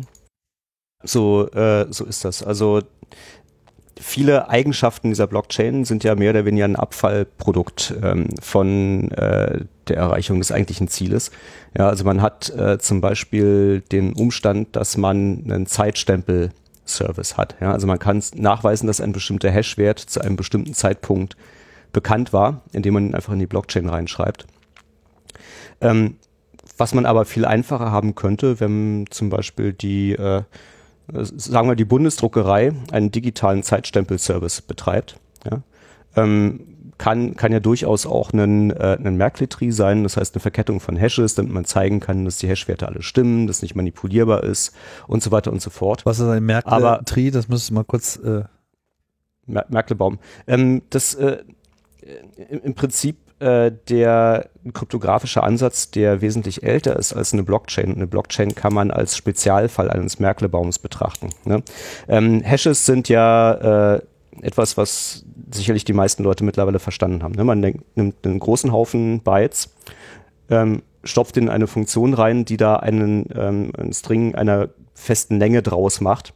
Und zwar mit der Eigenschaft, dass äh, das ein relativ schwer zu fälschender Fingerabdruck der Daten ist, die da oben reingekommen sind. Ähm, was ist ein Merklebaum? Ein Merklebaum ist jetzt, wenn man sagt, man hat Datenblock 1, da habe ich jetzt einen Hash von, Datenblock 2 habe ich einen Hash von. Da kann ich von dem Hash von Datenblock 1 und dem Hash von Datenblock 2 wieder einen Hash bauen. Ja, und dann habe ich 3 und 4, die haben einen Hash, deren Hashes kann ich jeweils wieder zusammenfassen. Jetzt kann ich den zusammengefassten Hash von 1 und 2 und den zusammengefassten Hash von 3 und 4 wieder einen Hash bilden. Und äh, das baut so eine Art Baum auf, wo in die Knoten des Baumes sind Hashwerte und ganz unten in dem Baum hängen die eigentlichen Daten drin, ähm, die man bearbeiten will. Sagen wir bei einem Zeitstempel-Service jeweils die Sachen, die notariell beglaubigt werden sollen, die da reinkommen. Und äh, warum macht man das? Das macht man aus dem Grund, dass man, wenn man überprüfen will, ob der Hashwert stimmt, nicht immer alle durch alle Daten durchgehen muss, die jeweils an diesem Service vorbeigekommen sind, sondern man kann gucken, wo ist man in dem Baum, ja, und dann berechnet man nur für den einen Datenblock, für den interessiert, ob der gültig ist, den Hash. Und dann kann man sich den Baum hochhangeln, da jeweils die Hashwerte nehmen und wenn man oben wieder rauskommt beim richtigen Wert, weiß man, dass auch der eine Datenblock äh, korrekt gerechnet wurde, ohne dass man alle anderen angucken muss. Ja? Und äh, eine ne Blockchain ist im Prinzip äh, ein Sonderfall davon, wo man das also nicht in der Baumstruktur zusammenfasst, sondern bloß den rechten Rand eines Baumes hat. Ne? Man macht also einen Hashwert von den aktuellen Daten und dem Hashwert von dem Block davor. Und dadurch bildet sich die Blockchain. Kann man prima verwenden, auch für so einen digitalen Zeitstempel-Service. Was fällt dabei weg? Was man nicht braucht, ist die dezentrale Datenbank und was man auch nicht braucht, ist der dezentrale Konsensusalgorithmus. Also was die ähm, bei Bitcoin ja äh, erfunden wurde und was das Besondere ausmacht, ist die Kombination dieser drei Aspekte. Man hat äh, verteilte Daten, jeder hat eine Kopie aller Daten. Man hat äh, eine, eine Verkettung der Hashes davon, die dafür sorgt, dass man sozusagen nicht Sachen reinschmuggeln kann. Und man hat äh, eine äh, dezentrale Konsensfindung über diesen Proof-of-Work-Algorithmus. Und äh, was im Prinzip drei verschiedene Technologien sind, die miteinander kombiniert werden und deren Kombination halt den speziellen Mehrwert erfüllt, damit kann ich Drogen im Internet kaufen. Ja? Und äh, jetzt gibt es viele Probleme, wo man sowas braucht wie eine dezentrale verteilte Datenbank. Oder man braucht äh, eine Verkettung von Hashwerten, um Fälschungen in der Vergangenheit zu verhindern. Oder man braucht einen, eine, eine dezentrale Konsensfindung. Aber was halt sehr populär ist, ist Probleme zu nehmen, die bloß ein oder zwei dieser Technologien brauchen und sagen, ja, dann nehmen wir Blockchain, weil das kann das alles. Ja? Ja. Unter Nichtberücksichtigung der Tatsache, dass äh, diese verteilte Datenbank Blockchain die schlechtestmögliche verteilte Datenbank ist, die man sich vorstellen kann, weil nämlich alle eine Kopie von allem haben und äh, man zum Beispiel größere Datenmengen gar nicht in der Blockchain ablegen kann, sondern immer nur Hashes von Daten. Zeitstempel-Service hatte ich erwähnt, äh, das Problem lässt sich anders lösen. Und äh, also viele Anwendungen, ähm, ja, die äh, lassen sich mit anderen Technologien einfacher lösen. Diese Fragen muss man stellen. Wenn man sich anguckt, äh, was wird denn immer gesagt, was so, so prototypische Probleme, äh, die die Blockchain lösen sollen, ist zum Beispiel Rückverfolgbarkeit von Rohstoffen.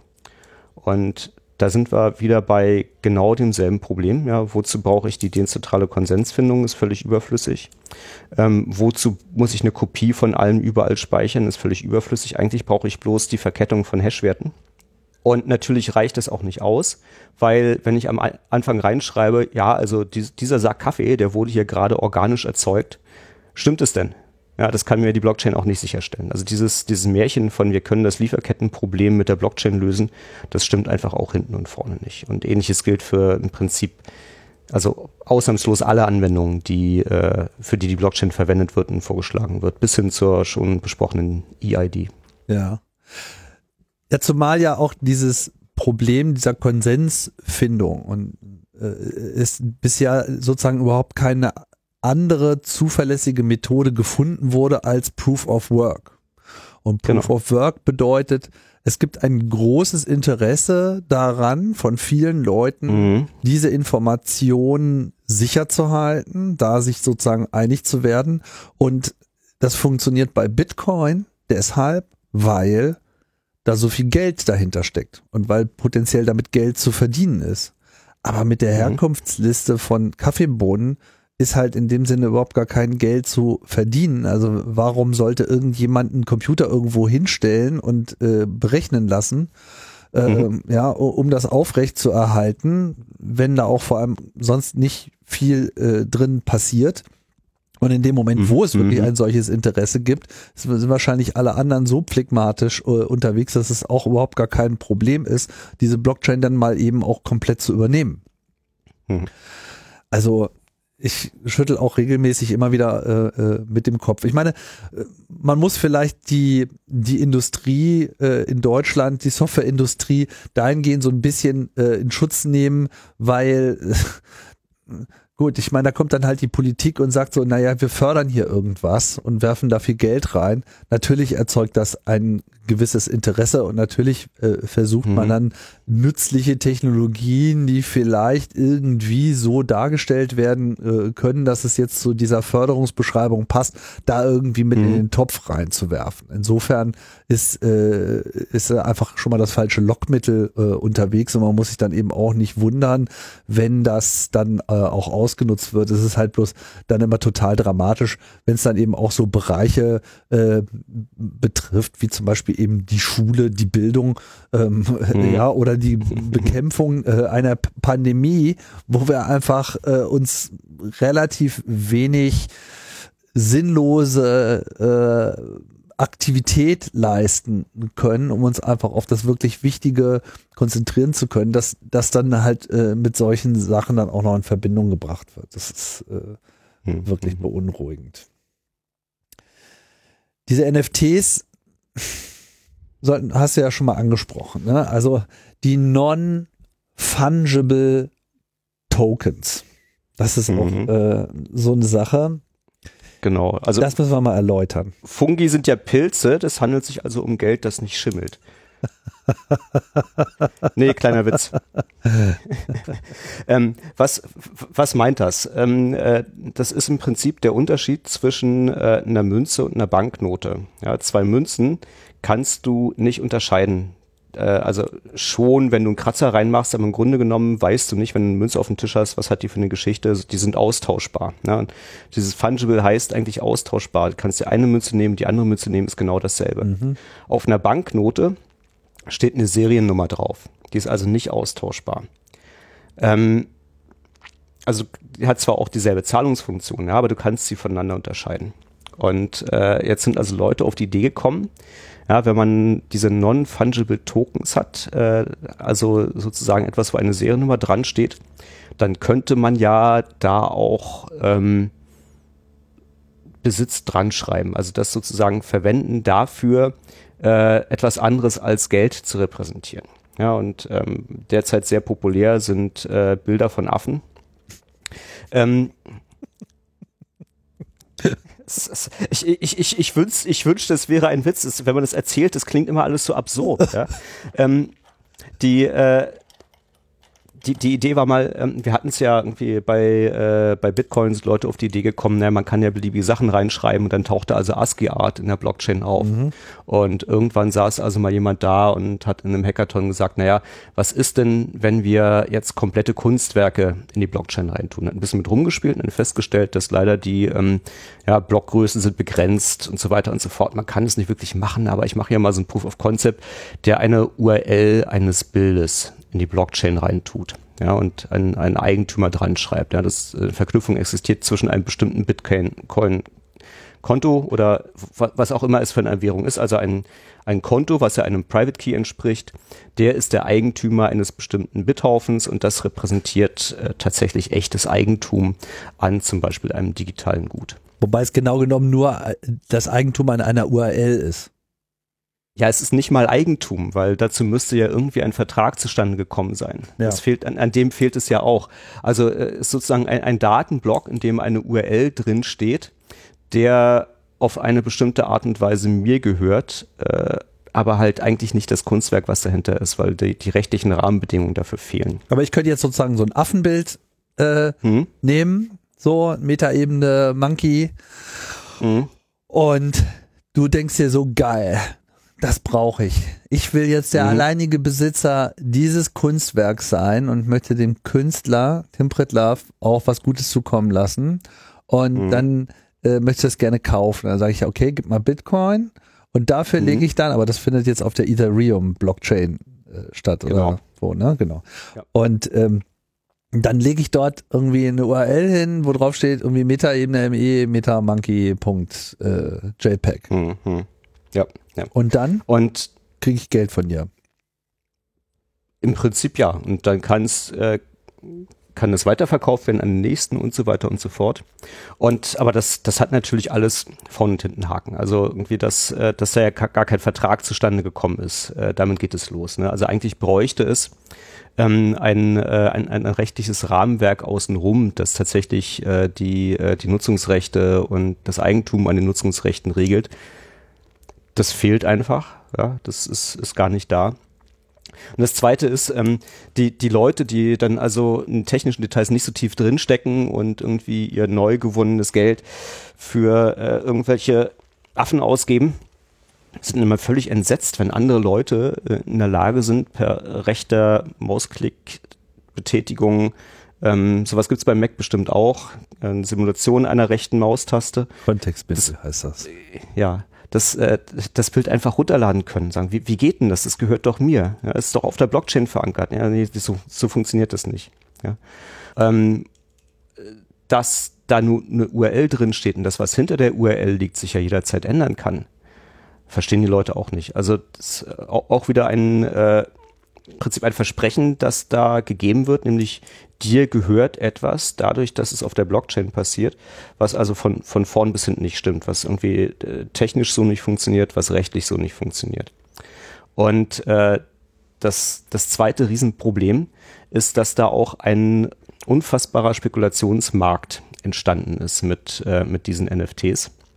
Einfach weil keinerlei Transparenz darüber herrscht, äh, was mit diesen Bildern passiert. Ja, was, was mache ich als Künstler? Ne, ich mache so eine Kollektion NFTs, äh, gebe die raus, ja, dann borge ich mir von irgendjemandem eine Million in Ethereal, dann kaufe ich diese Bilder von mir selbst für, keine Ahnung, 100.000 das Stück, die 10 Bilder jeweils. Ja, und plötzlich ist ein Riesenmarkt dafür entstanden. Du sagst, oh, so super Rare Collection und guck dir an, wie dem Wert gestiegen ist. Und dann findet sich natürlich irgendein Dummer, der sich denkt, oh, pass mal auf Schnäppchen, kostet bloß 80, das kaufe ich jetzt mal. Ne? Mhm. Und äh, plötzlich ist aus dem Nichts ein, ein Wert entstanden. Leute bewerfen nicht mit Geld. Ne? Ich gebe meine geborgte Million zurück und habe 100.000 verdient.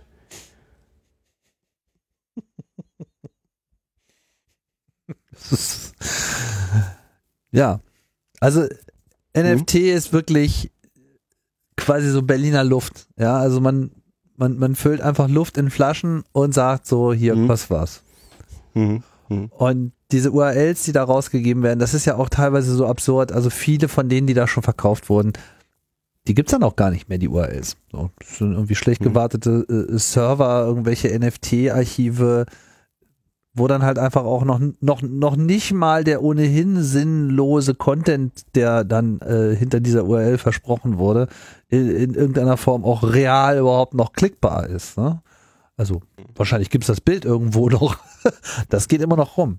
Und die ganze Idee dahinter ist halt quasi so einen virtuellen Besitzmarkt zu, zu bauen, der in irgendeiner Form von diesem Kunstmarkt inspiriert ist. Ja, der letzten Endes auch mit solchen Wertsteigerungshoffnungen verbunden ist, ohne dass man jetzt mehr tun mhm. muss, als so ein Objekt irgendwie so halbwegs in Shape zu halten. Also so ein Bild ja, das muss immer noch ordentlich lagern und das muss dann irgendwie beim Verkauf auch irgendwie den Besitzer äh, real physisch äh, wechseln und das kannst du an eine Wand hängen und, und, und, und, und stolz drauf sein. In diesen ganzen digitalen Gewese mit den NFTs ist ja noch nicht mal das gewährleistet. Also dass, dass überhaupt die Daten noch existieren, weil sie sind ja nicht auf der Blockchain selber, sondern es ist dann nur eine Referenz, die unter Umständen gar nicht mehr existiert. Und äh, man hat halt auch nicht diesen alleinigen Anspruch darauf. Und damit ist es halt genau. sozusagen noch, noch weniger nichts und noch, noch, noch mehr Luft in der Flasche als äh, mit anderen Systemen schon. So ist das. Also das äh, im Prinzip sind das äh, moderne Äquivalente zu irgendwie einer Rolex im Arm oder mit einem Lambo vor der Tür vorfahren. Ja, es geht eigentlich, also der eigentliche Wert ist äh, die zur Schaustellung sinnlosen Reichtums, der da betrieben wird. So, also gerade äh, dieser, dieser Board Ape äh, Yacht Club ist äh, da, da glaube ich das ausschlaggebende Beispiel, wo es äh, auch, auch gar nicht mehr um die Kunst an sich geht. Ne? Es ist irgendwie furchtbar langweilige Variationen des immer selben Affen. Ähm, den Künstler kennt auch niemand, äh, äh, aber man hat, kauft gleichzeitig eine Eintrittskarte in einen exklusiven Club in, äh, in Kalifornien. Und äh, man, äh, man muss halt irgendwie die dicke Goldkette auf seinem Brustfältchen raushängen lassen. Dafür ist es da. Ja, aber keine absurde Technologie wäre ja nicht so absurd, dass die FDP das nicht fordern würde. die äh, die haben es also tatsächlich geschafft, in den Koalitionsvertrag äh, die Idee des Blockchain-basierten Grundbuchs reinzubringen. Echt? Ja, also ja. Weil, so, also, wofür? Digitalisierung first, Bedenken second. Ach so. ja. Es ist modern, hilft bestimmt irgendwie, das zu machen. Ja. Ähm, hat keiner verstanden, warum. Ähm, scheitert immer wieder völlig an der Realität natürlich, weil es äh, insbesondere bei Grundbüchern bestimmte Einträge gibt, die gesperrt sind. Die bekommst du nicht. Ja? Also wenn du einen Grundbuchauszug äh, ziehst, kann es sein, dass da Daten drin sind, die nicht veröffentlicht werden dürfen. Und das kriegst du schon nicht mehr abgebildet. Also auch schon wieder so eine völlige Schnapsidee. Es, es hilft niemandem was, es bringt nichts. Ähm, aber es klingt nach Blockchain, deswegen findet die FDP das gut. Ja. Hm. Jetzt haben wir ähm, viel über Bitcoin schon geredet und auch über Ethereum, was ja zumindest eben zumindest so das mit diesem Versprechen daherkam, andere Funktionalitäten zu haben. Ne? Wir haben über die Smart Contracts gesprochen. Du hast ja auch schon diese äh, das Kürzel DAO angesprochen. Das steht für dezentralisierte autonome Organisation. Ähm, was letzten Endes, glaube ich, so ein bisschen die Vision versucht zu transportieren, dass irgendwie ganze Unternehmen in irgendeiner Form in dieser Blockchain äh, agieren, über Smart Contracts mit irgendwas äh, verbunden sind und darüber irgendeinen Wert darstellen. Ähm, auch so etwas habe ich irgendwie in real noch nicht erlebt, dass das jetzt irgendeinen Bezug zur Realität hat, dass, dass, da, dass da irgendetwas passiert, wo man sagt, so, ah ja, das hat die Welt gebraucht, oder? Gibt es da ein Beispiel, was man erwähnen könnte? Da gab es mal diesen DAO, der eine seltene Kopie der US-Verfassung kaufen wollte und gescheitert ist. Also nein. Okay. Jetzt gibt es ja auch noch andere Projekte, die zumindest teilweise versucht haben, bestimmte Lösungen anzubieten, die jetzt die Kryptowährung an sich haben. Also ähm, Zcash ist, glaube ich, in dem Zusammenhang etwas, was man Genau. äh, nennen muss. Was, was wurde denn da mit Neues eingebracht? Also Zcash löst ein relativ spannendes Problem. Ähm, also spannend, äh, wir denken uns wieder rein, wir hatten es ja irgendwie, wenn ich also große Mengen Drogen international verschiebe, ist ähm, Bitcoin ein sehr geeigneter Mechanismus für das, ähm, das ist wie beim, beim Settlement, ne? das funktioniert bei Drogendealern ja nicht anders als bei, bei Banken. Irgendwann muss dann Geld verschoben werden. Aber die Erpressung darfst du nicht vergessen. Die ist auch, die steht auch im Flur. Das, das ist ja bloß Piggyback, aber tatsächlich haben auch die dasselbe Problem. Ne? Ähm, die, äh, ich ich habe also einen Haufen Geld und es ist klar, das kommt aus illegalen Machenschaften. Was mache ich denn jetzt damit?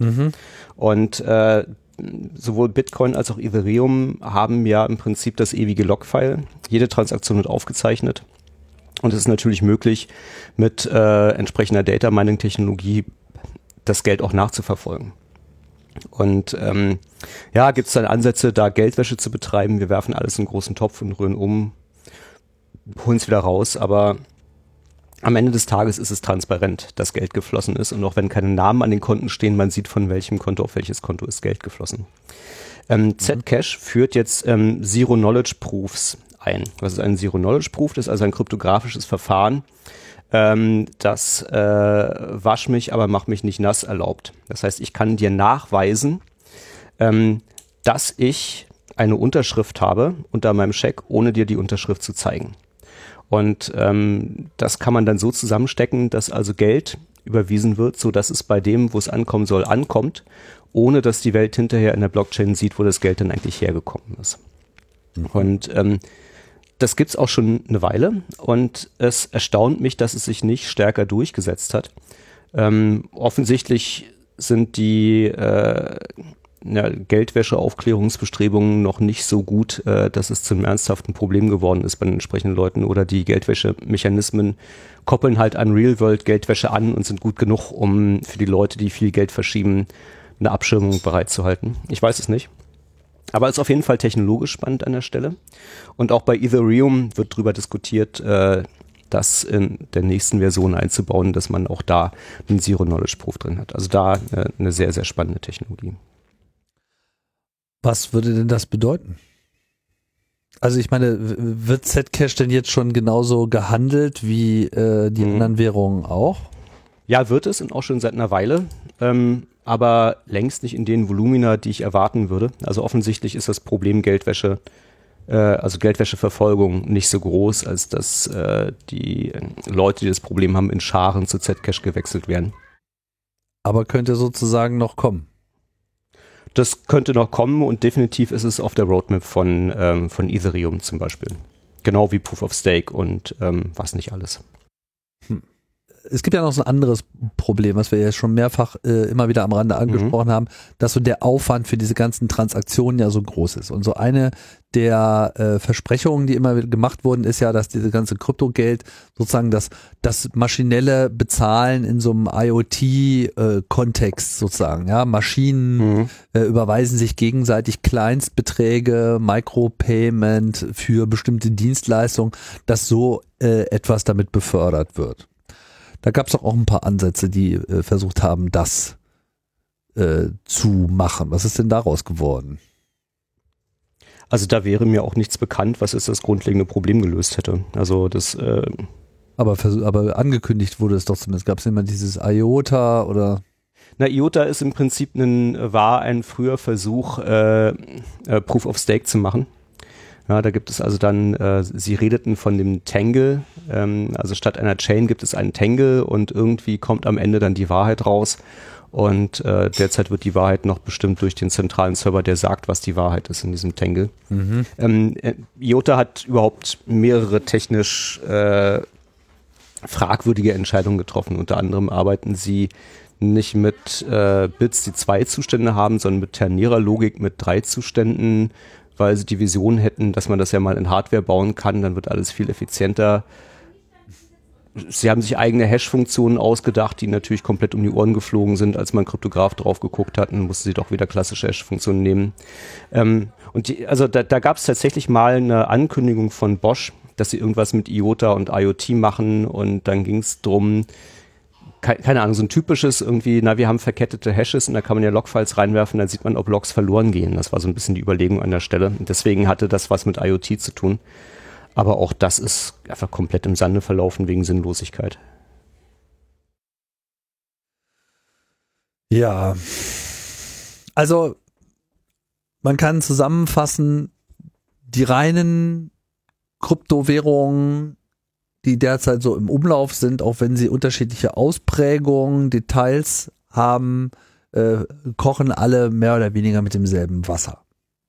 So, sie haben auch alle mehr oder mhm. weniger dieselben Probleme. Manche haben so ein paar kleine Features, aber kein Feature hat jetzt wirklich dazu geführt, den Platzhirsch Bitcoin, der eigentlich am trägsten ist, in irgendeiner Form nennenswert zu mhm. verdrängen. Ethereum macht zwar ungefähr so die Hälfte des Volumens von Bitcoin aus und ist von daher definitiv so der große Platz zwei, aber dahinter wird es dann auch schon dünne und der Rest schlägt sich sozusagen um das restliche Geld, was in dem Markt ist. Genau. Was dafür spricht, dass eben die, die technischen Eigenschaften derzeit eigentlich im Großen und Ganzen keine große Rolle spielen, sondern dass es halt eigentlich das reine Investment selber ist und dass auch der Brand, der, der sozusagen von so einer Währung verkörpert wird, eine sehr viel größere Rolle spielt.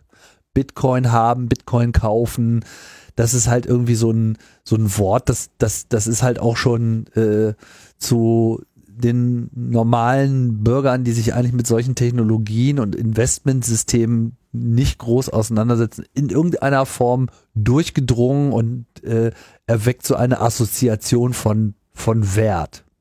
Hm, ja, ist so. Ich war neulich in Zürich und als man, wenn man am Flughafen landet, wird man erstmal von großen Plakaten begrüßt, wo drin steht irgendwie, investieren Sie in Bitcoin über Name einer Schweizer Bank. Ja. Äh, ähm, also ich würde mal sagen, es gibt durchaus noch ernstzunehmende Anwendungen im Bereich äh, ja, das, das, das äh, euphemistisch ausgedrückt internationalen Geldverkehrs äh, an äh, den äh, existierenden Kontrollen vorbei. Und äh, der Rest ist ein Spekulationsmarkt, ein reiner Spekulationsmarkt. Gut, dann lass uns mal so ein bisschen ähm, einen anderen Bereich nochmal abklappern, weil was es ja sozusagen jetzt auf jeden Fall ausgelöst hat, ist dieses Bitcoin mag zwar jetzt noch nicht so die finanziellen Volumina aufgenommen haben, dass wirklich in irgendeiner Form ein Player ist, auch wenn es halt so eine Spekulationsblase ist, in der sich gerade äh, sehr viele herumtreiben.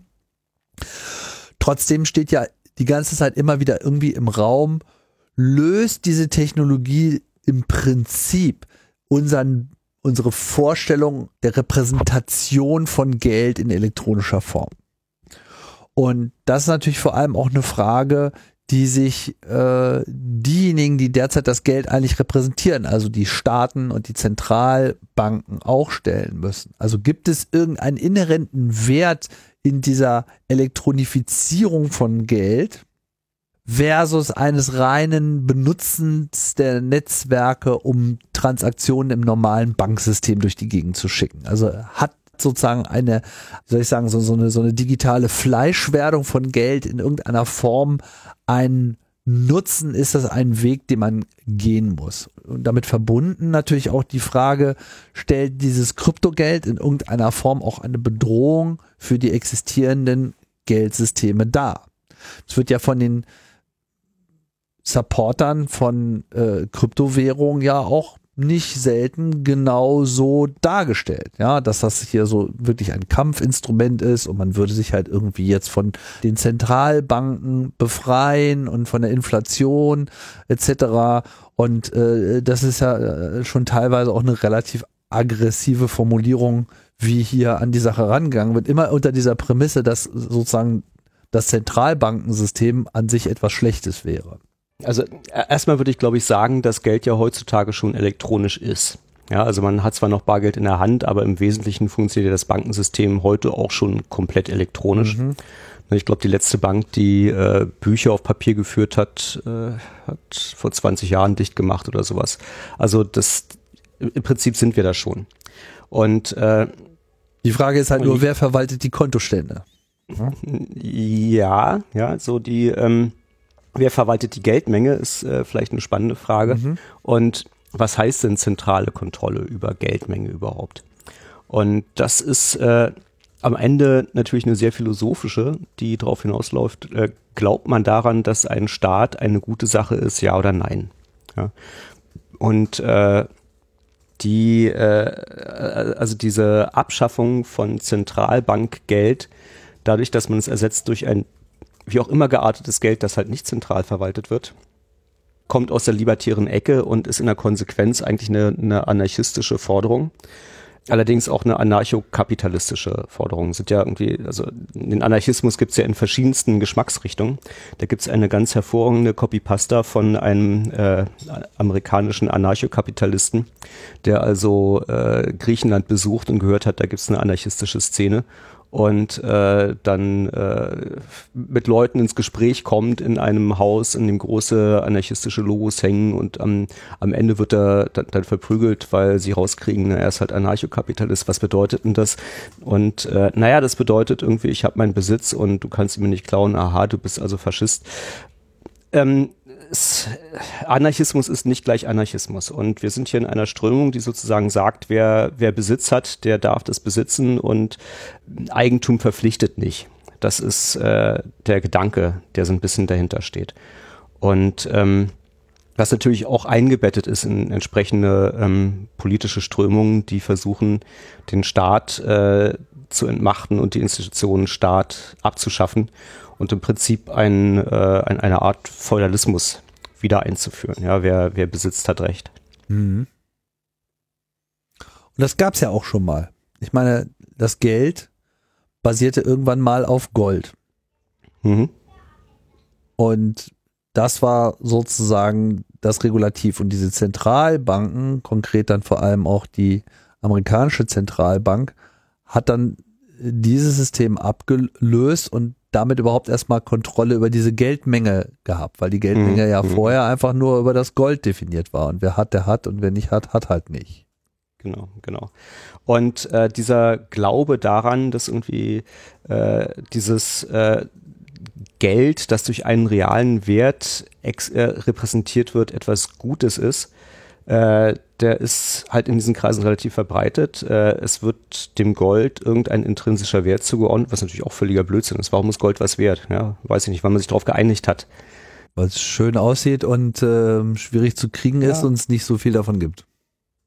Wahrscheinlich, wahrscheinlich. Aber die Abschaffung der Goldbindung hat äh, im Prinzip damit zu tun, äh, mit der Erkenntnis, dass äh, die Steuerung der Geldmenge ähm, volkswirtschaftlich durchaus sinnvoll sein kann. Und ähm, da gab es auch Beispiele damals, als wir noch goldgebundene Währung hatten, Gold- und Silbergebundene Währung aus der Vergangenheit. Ähm, äh, als nämlich die Spanier irgendwann angefangen haben, äh, Südamerika äh, zu kolonialisieren und auszuplündern, stieg auf einmal die Menge des in Europa im Umlauf befindlichen Goldes und Silbers enorm an.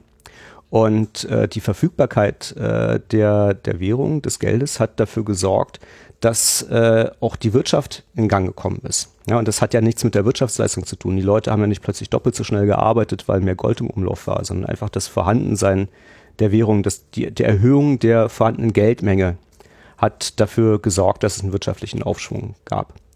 Und die Einführung von Zentralbankgeld ist äh, nichts anderes, als die, diesen Mechanismus explizit zu machen. Und eine Zentralbank kann also über die Steuerung der Geldmenge ähm, einen Einfluss darauf haben, wie es der Wirtschaft geht und durch geschickte Steuerung auch dafür sorgen, den allgemeinen Wohlstand zu steigern. Also das ist der so der, der, der keynesianische Ansatz und ähm, jetzt auch gibt's die äh, ganz modernen, die Post-Keynesianisten, die Modern Monetary Theory, die sogar sagt, es ist überhaupt gar kein Problem, wenn der Staat so viel Geld druckt, wie er möchte. Ähm, das, das, das fördert die Wirtschaft. Am Ende des Tages sammelt ihr das Geld wieder ein über die Steuern, ja, ähm, und äh, kann damit steuern. Ja, deswegen heißt es steuern, weil man damit politische Steuerungsprozesse betreiben kann. Und es ist auch gar nicht schlimm, dass der Staat halt Geld druckt, sondern das ist seine Aufgabe. Ähm, und da, da prallen halt komplett unterschiedliche ähm, Philosophien und äh, politische Glaubenssysteme aufeinander an der Stelle. Wir haben, wir haben ja vorhin auch schon bemerkt, so in dem Moment, wo irgendwie die ganzen Zahlungsströme äh, immer anonymer werden und nicht mehr nachvollziehbarer sind, das ist natürlich auch äh, der beste Weg, Steuern zu vermeiden. Genau, das, äh, also was ja ein Problem ist, dass das existierende Bankenwesen auch schon hat. Ja, also viele große Vermögen ähm, sind schon dem Zugang entzogen und äh, eine, eine Anonymisierung und Digitalisierung des Geldes würde diesen Prozess natürlich noch äh, beschleunigen. Also auch an der Stelle muss man sich überlegen, sind Steuern was Gutes, ja oder nein? Also ich finde, es gibt bestimmte Aufgaben, die kann ich eigentlich als Einzelner, als Individuum gar nicht leisten. Und äh, die Vorstellung, naja, dann, dann legen wir halt zusammen und bauen eine Straße, das ist auch ein bisschen utopisch. Sowas wie ein Gesundheitssystem äh, sollte solidarisch aufgebaut werden. Also ich glaube schon, dass ein Staat äh, eine bestimmte Funktion hat, die äh, sehr, sehr wichtig ist und das Überleben im Allgemeinen befördert. Ähm, es gibt natürlich auch Bereiche, wo, wo ich der Meinung bin, da hat der Staat vielleicht nicht so viel zu suchen. Also äh, ja, also ein gewisser Freiheitsrahmen muss auch da sein. Ähm, ist, ein, ist ein Zwiespalt. Aber dieser Ansatz, wir schaffen es komplett ab, äh, wir sorgen dafür, dass der Staat nicht mehr existiert, dass keine Steuern mehr erhoben werden, den finde ich schon relativ gefährlich. Tja, was machen wir denn jetzt sozusagen mit diesem Zauberlehrlings Moment. So kommt es mir so ein bisschen äh, vor, ja. Also der Besen da ist äh, sozusagen sehr aktiv äh, geworden. Und wir haben jetzt sozusagen dieses Versprechen, Kryptogeld oder was heißt Versprechen? Das ist gar nicht mal so ein Versprechen, es ist halt eigentlich mehr eine Technologiedemonstration. Man hat halt gezeigt, aha, wenn es ums Geld geht und eigentlich auch nur dann, dann ist man in der Lage, so eine dezentrale Infrastruktur hochzuziehen, die so einen Konsens darüber aufrechterhalten kann, wem gehört jetzt von diesem Kuchen wie viel.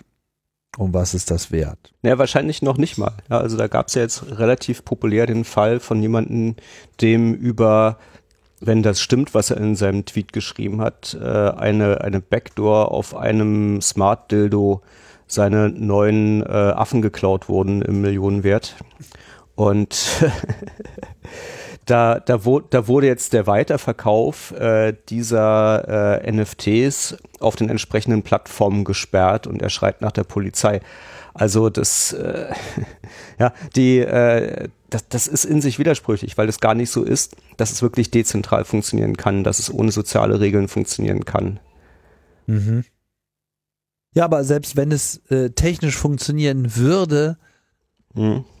mangelt es halt einfach an konkreten Ergebnissen, wo man sagen würde, so, das hat die Welt gebraucht. Weil die einzige Auswirkung, die derzeit wirklich problemlos nachgewiesen werden kann, ist, Einzelne verdienen damit eine ganze Menge Geld. Ja, und der Großteil, der überwiegende Teil des gesamten Bitcoin-Vermögens gehört sehr wenigen Leuten nämlich denen, die am Anfang mhm. massenhaft Bitcoins erzeugt haben und dann halt so die zweite und dritte und vierte Generation von Glücksrittern, die dann früh mit größeren Mengen eingestiegen sind.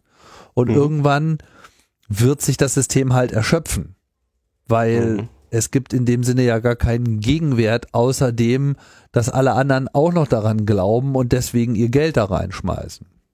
Also eigentlich ist es wirklich das klassische äh, äh, Pyramidensystem, wo halt alle irgendwie ihre, Kohle reinschmeißen und diejenigen, die schon ihre Kohle drin haben, davon profitieren, aber an sich dem überhaupt gar kein realer Gegenwert äh, entgegensteht. Also da ist ja sozusagen nichts außer das System selbst, was dann halt auch noch nur um es aufrechtzuerhalten, auch noch Unmengen an Energie verbraucht. Gerade die, äh, der Energiekonsum macht eigentlich die Gesamtbewertung relativ einfach. Ja. Wenn, wenn das nicht wäre, wenn man sagen könnte, naja, wir haben ein funktionierendes Proof of Stake, stellt sich immer noch die Frage, ist es etwas, was wir als Gesellschaft wollen? Ist es etwas, was philosophisch in Ordnung ist? Und äh, ja, da ist die Antwort, na, vielleicht ein bisschen in gewissen Grenzen. Ähm, mhm. Aber so mit, mit Proof of Work kann man eigentlich bloß sagen, so schnell wie möglich verbieten. Ja. Das wird ja teilweise auch schon getan.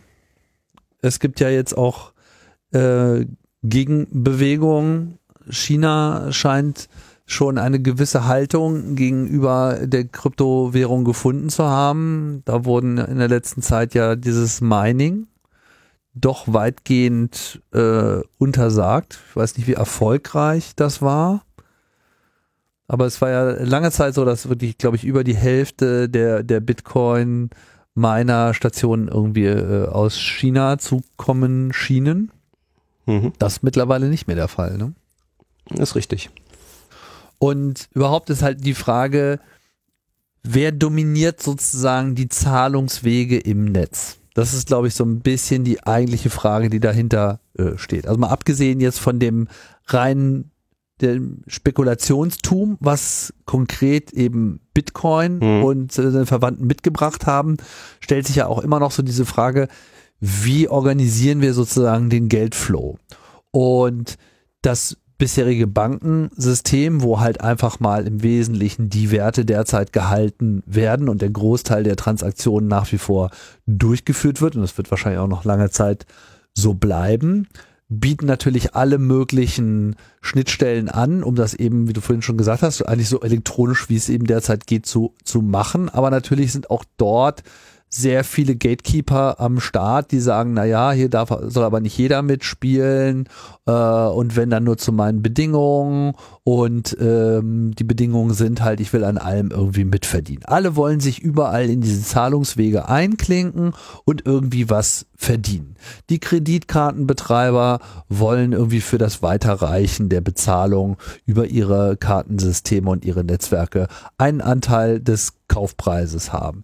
Apple möchte gerne für äh, die Security-Dienstleistung, die ihr Apple Pay liefert, auch noch einen Anteil davon haben. Und die Banken wollen halt irgendwie natürlich auch mit Transaktionsgebühren mitverdienen. Alle wollen irgendwo mitverdienen. Ist ja auch klar, haben ja auch teilweise äh, Kosten soweit, äh, auch nichts äh, Falsches. Ob das dann irgendwie genug ist oder nicht, muss man mal sehen. Trotzdem ist es natürlich ein, ein asymmetrisches System und durch die äh, Dynamik des Netzes verschieben sich auf jeden Fall die Kräfte am laufenden Meter, wer denn nun in Zukunft die Player sind und wer nicht. Hm. Und zwischen diesem reinen, totalen 100 Prozent, wir sind ganz woanders Kryptogeld, ja, was sagt, wir brauchen mhm. theoretisch keine Infrastruktur von euch, außer eure Kraftwerke, die finden wir ganz geil und irgendwie das Internet ist irgendwie auch ganz praktisch, das nehmen wir mal so mit, aber ansonsten sind wir die totale Freiheit.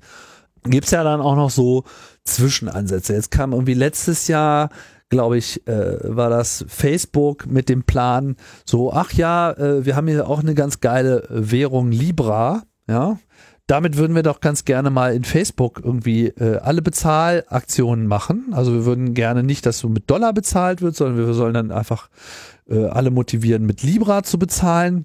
Und damit das sozusagen mhm. auch was wert ist, und nicht so ein volatiles Ding ist wie Bitcoin und äh, auch nicht so hohe Transaktionsgebühren macht, äh, binden wir das über irgendwelche Fonds an die Weltwährungen an. Mhm.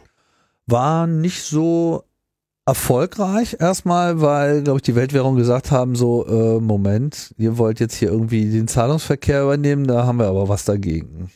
Hm.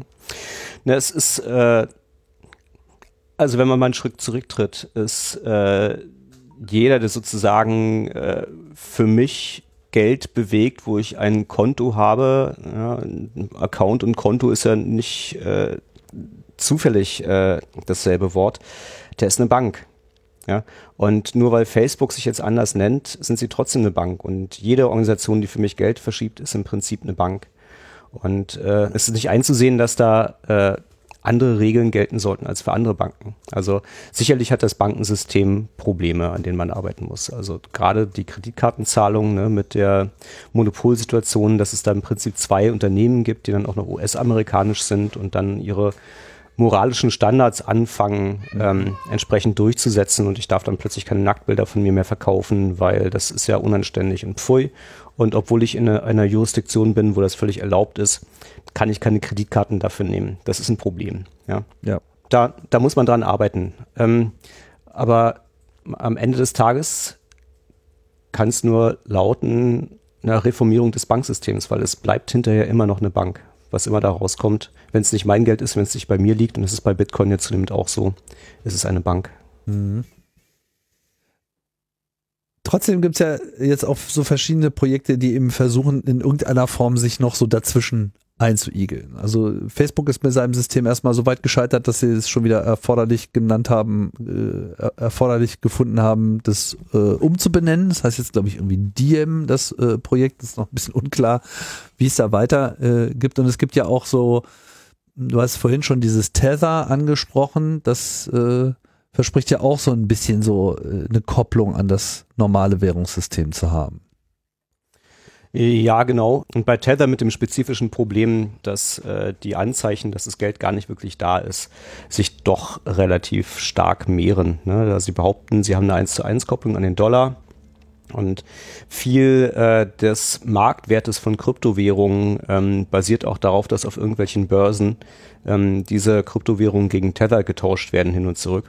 Und äh, es steht einfach im Raum, dass wenn alle Leute anfangen, ihre Tether sich auszahlen lassen zu wollen, dass die Firma sehr, sehr schnell pleite ist und das Geld eigentlich gar nicht da ist. Mhm. Ist ein Problem, das natürlich Zentralbanken nicht haben. Also es gibt ja diverse Projekte, dass äh, ja, Banken, Zentralbanken ihre Zentralbankwährung auch als E-Geld rausgeben. Was natürlich eine völlig andere Situation ist. Ne? Die brauchen erstens keinen dezentralen äh, Konsensalgorithmus. Das heißt, die können auf das ganze Proof of Work verzichten. Ähm, und damit ist es am Ende des Tages im Prinzip dasselbe Geld, genau dasselbe Geld, was sie jetzt schon rausgeben, nur in einer anderen Bit-Darstellung. Und das ist also, würde ich nicht mal in derselben Kategorie betrachten wie ein Bitcoin, weil es einfach technisch total anders funktioniert, nämlich mit einem zentralen Ledger statt mit einem dezentralen. Mhm. China macht das bereits. Mhm. Mexiko hat es, glaube ich, angekündigt, so etwas einzuführen. In der EU wird es äh, diskutiert, sicherlich auch in den USA. Mhm. Die Frage ist, wie hast du dann, äh, hast du da eine Ahnung, wie das so technisch äh, begonnen wird? Habe ich mir nicht im Detail angeguckt. Aber wenn ich mir angucke, dass irgendwie eine, eine Überweisung zwischen Banken in Deutschland immer noch einen Tag dauert, ähm, gibt es da vielleicht auch technischen Verbesserungsbedarf, selbst wenn es am Ende weiter zentral gesteuertes Zentralbankgeld ist. Ja, aber am Ende hat man quasi einen Account bei der Zentralbank. So. Wahrscheinlich. Weil letzten Endes ist es ja nichts mhm. anderes als das. Ja. Tja. Heißt, am Ende ist irgendwie nicht so richtig was bei rausgekommen bei dieser ganzen Kryptogeldgeschichte, außer einer ganzen Menge Glücksritter, die damit jetzt irgendwie Geld verdienen. Und natürlich mhm. ist das. Viel halt, heiße Luft im wahrsten Sinne des Wortes. Ja, genau. Sodass man davon ausgehen kann, dass es halt irgendwann auch einfach so nicht weitergeht. Es sei denn, hm. dem ganzen Geschehen steht halt irgendwann auch nochmal ein realer Wert entgegen. Und der zeichnet sich derzeit zumindest noch nicht so richtig ab, habe ich den Eindruck. Hm. Ja, das würde ich ganz genauso sehen. Also ich bin gespannt. Äh, ich, ich plane dann schon mal für 2033 Teil 3 äh, dieser Folge. wo wir dann unsere Aussagen und unsere Skepsis dann nochmal äh, so, unsere Vorhersagen nach nochmal zehn Jahren äh, uns wieder angucken. Ja. Aber tatsächlich rechne ich damit, dass äh, die, äh, also viele dieser Bubbles zusammenbrechen, insbesondere das, was da im NFT-Markt passiert, ist einfach weit jenseits von, von Gut und Böse. Ähm, dass auch die Währungskurse zusammenbrechen werden. Ich rechne damit, dass äh, es äh, Regulierungen geben wird für den Betrieb von, von Mining-Rigs. Ähm, Block Blockchain wird einfach in, äh, in fünf oder zehn Jahren als Buzzword-Technologie verschwunden sein. Das ist so ein bisschen wie objektorientiert und Corber in den 90ern. Mhm. Ja, das denke ich auch. Also zumindest so als politisches äh, Buzzword ist es halt eigentlich jetzt schon tot, weil man sieht ja, dass da irgendwie einfach nichts bei rauskommt. Ne? Mhm. Genau. Mhm.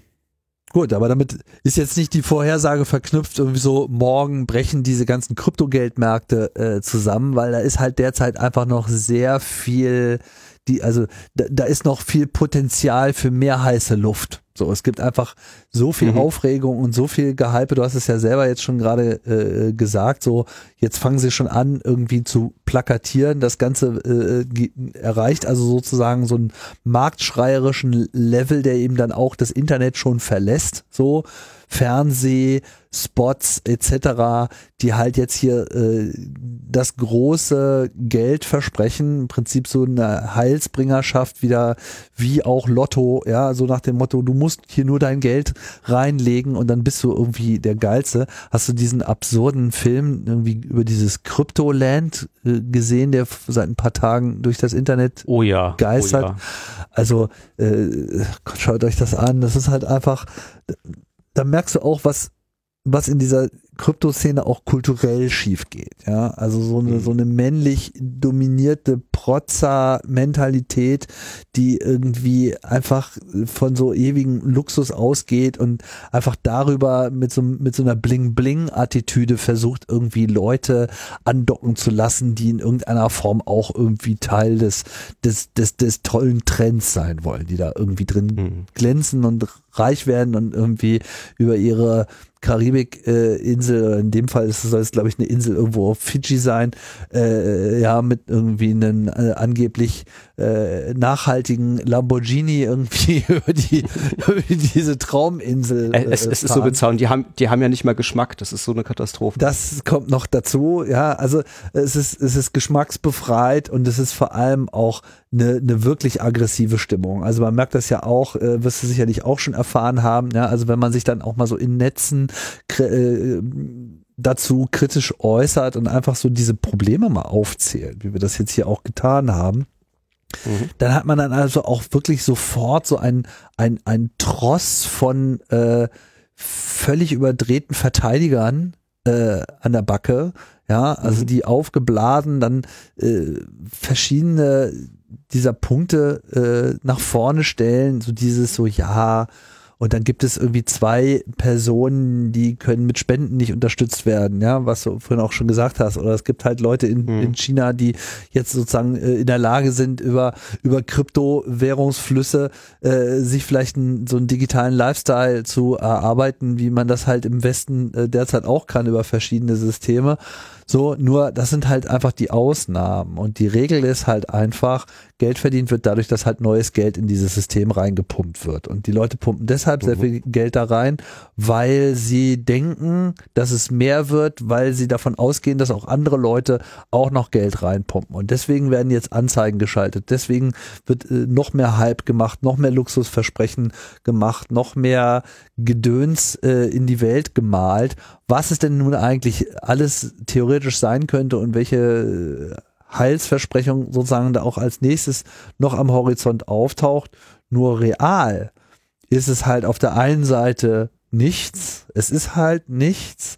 Es löst keine Probleme, die wir haben.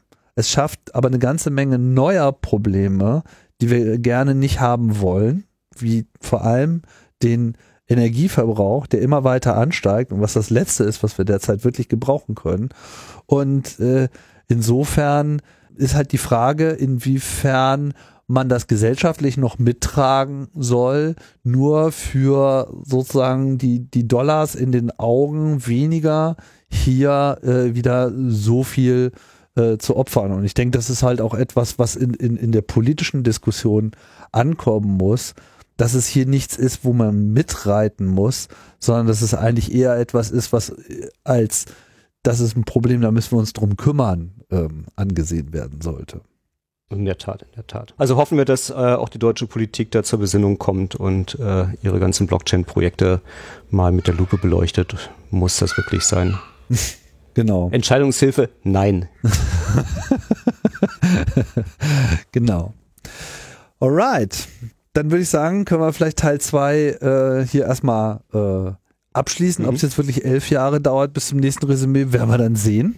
Andreas? Es hängt ein bisschen von den Ereignissen ab, ja. Ja, ja, genau. Man weiß es ja nicht. Also vielleicht Mhm. äh, passiert ja noch irgendwas äh, Tolles und wir werden völlig ähm, vom Gegenteil überzeugt. Allein es zeichnet sich äh, derzeit noch nicht so richtig ab. Alright, dann sage ich erstmal vielen Dank. War mir ein Vergnügen. Ja, und das äh, war's dann hier von mir, äh, von CAE in der 224. Ausgabe. Und äh, irgendwann geht's wieder äh, weiter. Bis dahin sage ich Tschüss und bis bald.